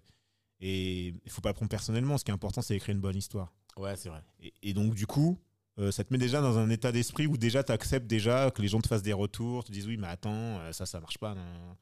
Et ça, il faut l'entendre. Faut pas. Et donc, il faut savoir vraiment euh, Oui. se remettre en question. Ouais, ce C'est est, hyper ce qui est- important. ce qui est différent de savoir ce qu'on veut, comme Ouais. tu disais. C'est pas la même chose en fait. Tu sais, tu sais où tu vas, tu sais ce que tu veux, mais en fait, entendre une critique, c'est pas pareil en fait. Tu as raison. Ouais, C'est- Et choses. puis, attends, attends, il y a un autre truc en disant ça. Je me dis, il y avait un autre truc aussi qui est peut-être important. Ah oui, pour ceux qui veulent faire du cinéma, alors, il y a une vérité absolue. Ah. Le cinéma rend con. non, non, non, non, le cinéma rend con. Ah, ah. Bah, parce que, en fait, je vous ai dit tout à l'heure, quand tu es Oui, réalisateur, en fait, on ah oui. sur un piédestal Ouais, et tout ouais. ça. Si jamais tu te dis que c'est normal et que tu prends ça comme une normalité, Et ben au bout d'un moment, bah, tu vas dire, mais attends, comment ça, m'a pas ramené mon petit thé là Ouais, oh, ouais, C'est quoi ce délire là Tu vois Et tu deviens con. Et donc, tous les métiers comme ça, réalisateurs, surtout les comédiens, Ouais, si tu fais pas gaffe, si tu fais pas gaffe à, si tu, si- enfin, si tu fais pas gaffe à ta manière d'être avec les gens, tu peux très vite devenir un connard, sans t'en rendre compte. Même si tu as une bonne éducation. Ça, faut être hyper vigilant avec ça. Parce que la vérité, c'est comme je vous ai dit, hein, il y a une période faste qui Yeah. correspond au tournage. Yes. Une fois que le tournage est fini, tu rentres chez toi, euh, tu vas faire ta, tu vas, tu vas faire ta vaisselle, euh, tu vas, Ouais, ouais, Tu ouais. tu vas faire tes courses à Leclerc. Comme tout le monde. Hey. Jimmy, qu'est-ce que tu fais là Non, mais tu Ah, vois, ouais. donc, euh, à un moment donné, là, tu il y a un retour à la réalité où tu fais, tu fais comme tout le monde, quoi. Ouais. Donc, euh, il faut pas se dire que la réalité, c'est ouais, je suis sur le plateau, les gens. Ouais, ils sont ouais, ouais, je suis au Ah, Jimmy, tu veux, et tu tout. veux, tu veux du thé, tu, tu Ouais. veux que je te mette un sucre ou deux? Allez, je t'ai déjà dit, t'es pas besoin de te répéter, machin. Donc voilà, faut Non, mais regarder vrai, sur terre par rapport à ça. Ça, c'est pour ceux qui veulent faire du cinéma, faut vraiment faire gaffe. Non, mais Rester- c'est cool. Rester humain, effectivement. C'est cool. En plus, tu vois, il dit ça, en plus, c'est vrai, c'est au parce que moi, tu vois, je l'ai vu à Cinestar. Et je sais pas si c'était lui, en fait. Je vois, je dis, mais c'est lui, c'est pas lui. Et je me dis, attends, j'étais un post pipi, en fait. Tu vois, je suis Mm. passé rapidement, je dis, mais c'est lui, là. Et je dis, attends, je vais le voir. En même temps, je crois que, je, je- je crois que tu discutais avec la directrice, je crois. Ah, c'est possible. ouais. Je sais pas, ouais, je sais pas, un truc comme ça. Et je lui dis, attends, est-ce que je vais aller voir? Je dis, non, attends, non, non, ça se fait pas. Il va me dire, mais attends, euh, pour qui vous êtes qui Tu sais, euh, je dis, non, je laisse tomber. euh. et je revois le gars à la télévision, je dis, non, Cédric, tu, tu l'as vu là encore à la télévision, c'est qu'il faut que tu le checkes. C'est pas possible. Et, je te, et franchement, je te promets, je te fais le message, mais sans conviction. Je je dis, bon, écoute, de toute façon, j'ai rien à perdre. Mm. Je te fais le message, je te trouve sur, euh, sur LinkedIn, je fais le message. Et je vois, il m'a répondu, ok, ça peut le f- carrément, ça peut- Je dis, mais c'est une blague. Et je dis, bon, franchement, c'est cool, franchement. Et même, tu vois, j'ai mis Jimmy, tu vois. Je sais pas si je peux même Monsieur Lapora. Tu sais, attends. Tu mets. non, non, non, le podcast, c'est tu. Je peux pas mettre Jimmy, je peux pas mettre. euh, Tu sais, tu dis, mais je sais, je connais pas, tu vois. Je dis, allez, je mets Jimmy. S'il prend mal, c'est pas grave. Je dirais, c'est le ton. Non, voilà, voilà, voilà. Je dis, voilà, c'est le ton du podcast. Mm. On verra. Et puis finalement, en fait, ça marche direct. Donc, je dis, franchement, ben voilà, c'est qu'il devait être là. Et puis, je suis est content, quoi. Voilà. Il est vrai. Donc, euh, bah, en tout cas, Jimmy, on est sur la fin. Ouais. Euh, moi, en tout cas, je, je te remercie énormément. C'est Alors. une superbe rencontre. Et comme dit Do, Oui. une fois que tu es ici, Tu fais partie de la famille, donc tu connais le chemin, tu es voilà, déjà venu. t'es à la maison. Wakazor. Voilà. Et Wakazor. sincèrement, t'as t'as- t'as- t'as besoin un jour d'un truc, t'es en galère, tu nous appelles. Enfin, je veux Ouais. dire, c'est même pas. ouais, failles. tu, tu, Exactement. Si c'est tu sais, voilà. Si c'est la famille, franchement, et on t'intégrera avec plaisir au studio. Voilà, t'as un truc, t'as- tu dis, ouais, euh, je sais pas, quoi. tac, coup de téléphone, nous, euh, voilà, on te reçoit, tu, voilà, t'as la maison ici. D'accord. Merci. Moi, j'aurais une dernière chose. Vas-y, vas-y. Ah, Ça va être peut-être un, un petit challenge. Euh, Jimmy, tu connais un roman qui s'appelle Black Commando? Non. Je sais que tu connais pas. Il est très rare, il est, il est très euh, personne ne le connaît en fait. Pour t'expliquer la petite histoire, c'est un roman qu'on a réussi à sauver avec des potes de Gare Charcel Mhm. qui était dans une euh, librairie. Je ne nommerai pas le nom parce que un pote peut avoir des problèmes. Et en fait, euh, c'est un bouquin qu'on voulait pas laisser les Noirs lire. Ah bon? Ouais. Je t'enverrai le bouquin. D'accord. Ah, le Tu sais, le tu clair. tu comprendras, tu comprendras. Et en fait, et en fait, le truc c'est que euh, j'ai eu un pote. Euh, il était, euh, il s'appelle, il est euh, euh, congolais. Mhm. Il travaillait. Il est tombé par hasard sur le bouquin. Il a dit, pardon, photocopie. Ah ouais. Ah, mais vous le conna- il le connaissait d'avant le bouquin ou? Non, il est tombé par hasard dessus. D'accord. Et donc il a photocopie. feuilleté, il a lu des trucs, il a fait Il a ah, feuilleté. Non, mais il- est tombé de ouf. Il a feuilleté. Il a dit photocopie. Parce que le bouquin, c'était oui, est-ce que je peux le sortir? Non, non. Comment tu as eu ce bouquin en fait? Euh, Non, redonne-nous le bouquin. Et les gars s'amusaient à le cacher. Mais le bouquin était là. Il a dit non, non, non, non. Là, il faut que la Mais même communauté connaisse le même, bouquin. il est pas, même pas sur Tu Amazon. ne le trouveras pas. C'est un, un- des bouquins qui est, qui est méconnu. On a, on a réussi à le, le- le Bon, sortir. Bah, là, franchement, je suis. Ben voilà, Voilà. bah, écoute, euh, la bouche à l'eau. Donc, Ah ouais. si, L'eau à la bouche. si par hasard, le scénario, enfin, l'histoire en tout cas, ça va, parlais. il sera, il sera inspiré, ça va l'inspirer. voilà, t'inspirait. Ah Oh, attends, ça serait bien d'avoir un ça, film. Non, mais eh, on, on lui laissera pas euh, les producteurs. Eh mec, écoute, euh, bon, Jimmy, t'es sympa pour tes trucs, mais là, non, no way. Ça et après, après, il y a des trucs, euh, bon, les prix c'est bien, mais si jamais tu fais plein d'entrées, alors là, je peux te dire que les gars ils te laissent faire ce que tu veux. hein. Ah, voilà. L'argent, quand l'argent parle. Mais c'est ça. Ouais, effectivement, t'as raison. Là, là Ouais, je dis, euh, il peut vendre ses crottes de nez, là, je pense. Honnêtement. hein. Bah ouais.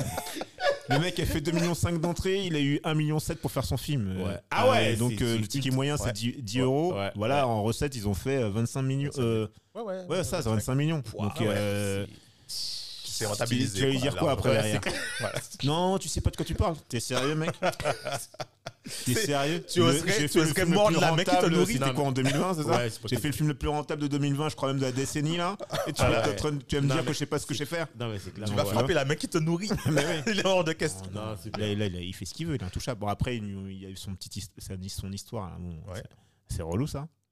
Mais bon, c'est vrai que quand tu regardes le truc, tu dis quand même, les gars, ils sont allés chercher un truc où le mec, il est quoi, pas payer ses cotisations, je sais plus c'était quoi. Ouais, c'est ça. Tiens. Ouais, c'est ça. Les gars, il y a des gars, ils étaient prêts à élire un mec qui a détourné des, des, des thunes et des thunes avec sa femme en disant. Ah non, euh, moi j'ai rien fait. Ouais, Ils étaient prêts à le mettre président. Ouais. Et le gars, il a pas payé ses cotisations d'association. C'est le pire des criminels. Non, mais c'est. Ouais. Non, mais tu sais, L'aviation des valeurs, là. non, mais c'est toujours. C'est un, truc de dingue. Ouais, mais c'est. euh, Après, c'est bon, typique aussi. Bon, bon, enfin bref, on s'est compris quoi. Ouais, ouais, ouais. Mais voilà, c'est un truc de dingue. Bon, en tout cas, le, oui. S'il y avait pas ça, alors il fait, il fait ce qu'il veut. Mais euh, d'ailleurs, je sais même pas où c'en est, c'en est cette histoire, vous savez pas. Je sais pas, non. Non, j'ai pas, suivi la suite. Bon, J'espère pour lui que ça va s'arranger. Ah, parce que, ah oui. je, je le connais pas. hein. Ah, Ah non, je le connais. App. Ok. Non, non, je vais même te dire une histoire. Le mec, je le connais pas. Enfin, je le connais de réputation, D'accord. quand je Ok, et tout. ok, d'accord. Je me rappelle, j'étais, euh, j'étais, on était en train de manger et tout quand il y avait les, euh, les, euh, Cannes là. Ok. Je- il reçoit le prix. J'étais content comme c'était mon pote en fait. J'étais genre, Ok. ouais, putain, ça déchire. Ah ça m'avait mis la banane. Ok. Parce que en fait, eh, tu dis, mais en, en fait, inconsciemment, je pense. Oui, que tu me disais que Si c'est pour lui, ça construit pour vous en fait. Finalement, c'est c'est ça en c'est fait. bénéfique. Ouais, pour tout le monde, effectivement. C'est une porte ouverte Mais pour d'autres en fait. Alors après, quand il cartonne et qu'il fait plein d'entrées, tu fais, ah, mais putain, c'est génial. Ouais, ouais, ouais. C'est Non, génial. c'est. c'est, euh, C'est génial parce qu'on avance par étapes. En fait, on a eu euh, une première vague en des années 80 avec Ozan Palsy quand elle a fait euh, Ouais. Recase Nègre. Ouais, ouais, elle, a ouais. eu le, ouais. elle a eu le César, meilleure Ouais. première œuvre et tout. Après, elle enchaîne avec une saison blanche séchée. Je me suis dit, waouh, Ouais, ouais. on va être bien représenté, machin. Et puis, ouais. Bam. Ouais. Ouais. Fin du game. effectivement. Et après, il a fait bah, 30 ans. Ouais. C'est vrai en plus. hein. C'est- clair. hein. C'est vrai que. Ouais, il y a eu un long. euh, Donc, le- c'est le train. hein. Le train est passé avec Ozan. Mhm. Après, on a raté la station.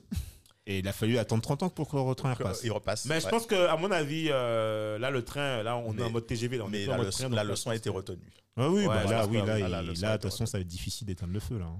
Non, il, y a trop, il, y a, il y a trop de gens parce qu'il y avait que Ozan, mais là, il y a- attends, il y a Maïmouna, il y a Matidia, parce que c'est vrai qu'elle la pauvre, on n'en parle jamais, mais elle a quand même eu euh, le Grand Prix du jury, hein, Cannes, hein, avec Atlantique. Hein. Ah Bah oui. Mhm. Et il y a, il y a Lajli. Euh, après, t'as Amandine Gay, t'as, t'as, Alice Diop aussi. Enfin, t'as, Ouais, t'as- effectivement, oui. y a, Ouais, en y a- fait, on est non, plein là. a On est de- plein. je pense qu'il y a on une- est plein en Il y a fait. une grosse génération. En fait, mais en Mm. même temps, tu sais, il faut dire aussi, ça c'est vrai, c'est que pendant un bout de temps, en fait, euh, pendant les 30 ans dont tu parles, il y a beaucoup de gens aussi qui, ont pas, qui avaient des idées, qui n'ont pas pu s'exprimer Ouais. ou qui n'ont pas pu mettre en valeur euh, leur truc. Donc, euh, tu vois, à un moment donné, eh ben, quand, ça, quand, quand tu as un mec qui a poussé la porte, ben, c'est terminé. hein. Mm, mm, mm. Tu vois euh, Donc, euh, bon, en tout cas, Jimmy, grand merci à toi. Je te fais un signe. Tu sais, le signe, euh, voilà. grand merci à toi. Merci Cédric. Et euh, franchement, c'était un superbe épisode. Et en fait, euh, les gâteaux. Et franchement, euh, tu, enfin, tu, dès que tu poses les pieds ici, tu viens nous voir. D'accord, ça marche. Franchement, ça te fait plaisir, quoi. Et nous, on croise les doigts, là. Franchement, on va être chaud, là. Je croise tout. Si on pouvait voter, on peut pas voter, tu vois. Bah, Si on pouvait voter, déjà, euh, parlez-en autour de vous. Ouais, ben, ça, c'est sûr. Mm. Ça, t'inquiète pas. Et puis, en tout cas, un grand merci à toi. Et puis, euh, suivez le truc. Suivez le truc. En tout cas, à bientôt. À bientôt. Et puis, superbe aventure. On est derrière toi. Voilà. Merci. Voilà. Ciao. Merci pour la force. bye bye. J'ai mis à Bye bye. bientôt. Bye bye. Merci de nous avoir écoutés jusqu'au bout. Afin de faire découvrir ce podcast, n'hésitez pas à nous laisser une note 5 étoiles avec un super commentaire sur Apple Podcast ou toute autre plateforme d'écoute. Enfin, si vous vous abonnez sur la newsletter onréinventelemonde.com, on vous enverra directement l'épisode avec des bonus. On vous dit à la semaine prochaine pour un nouvel épisode.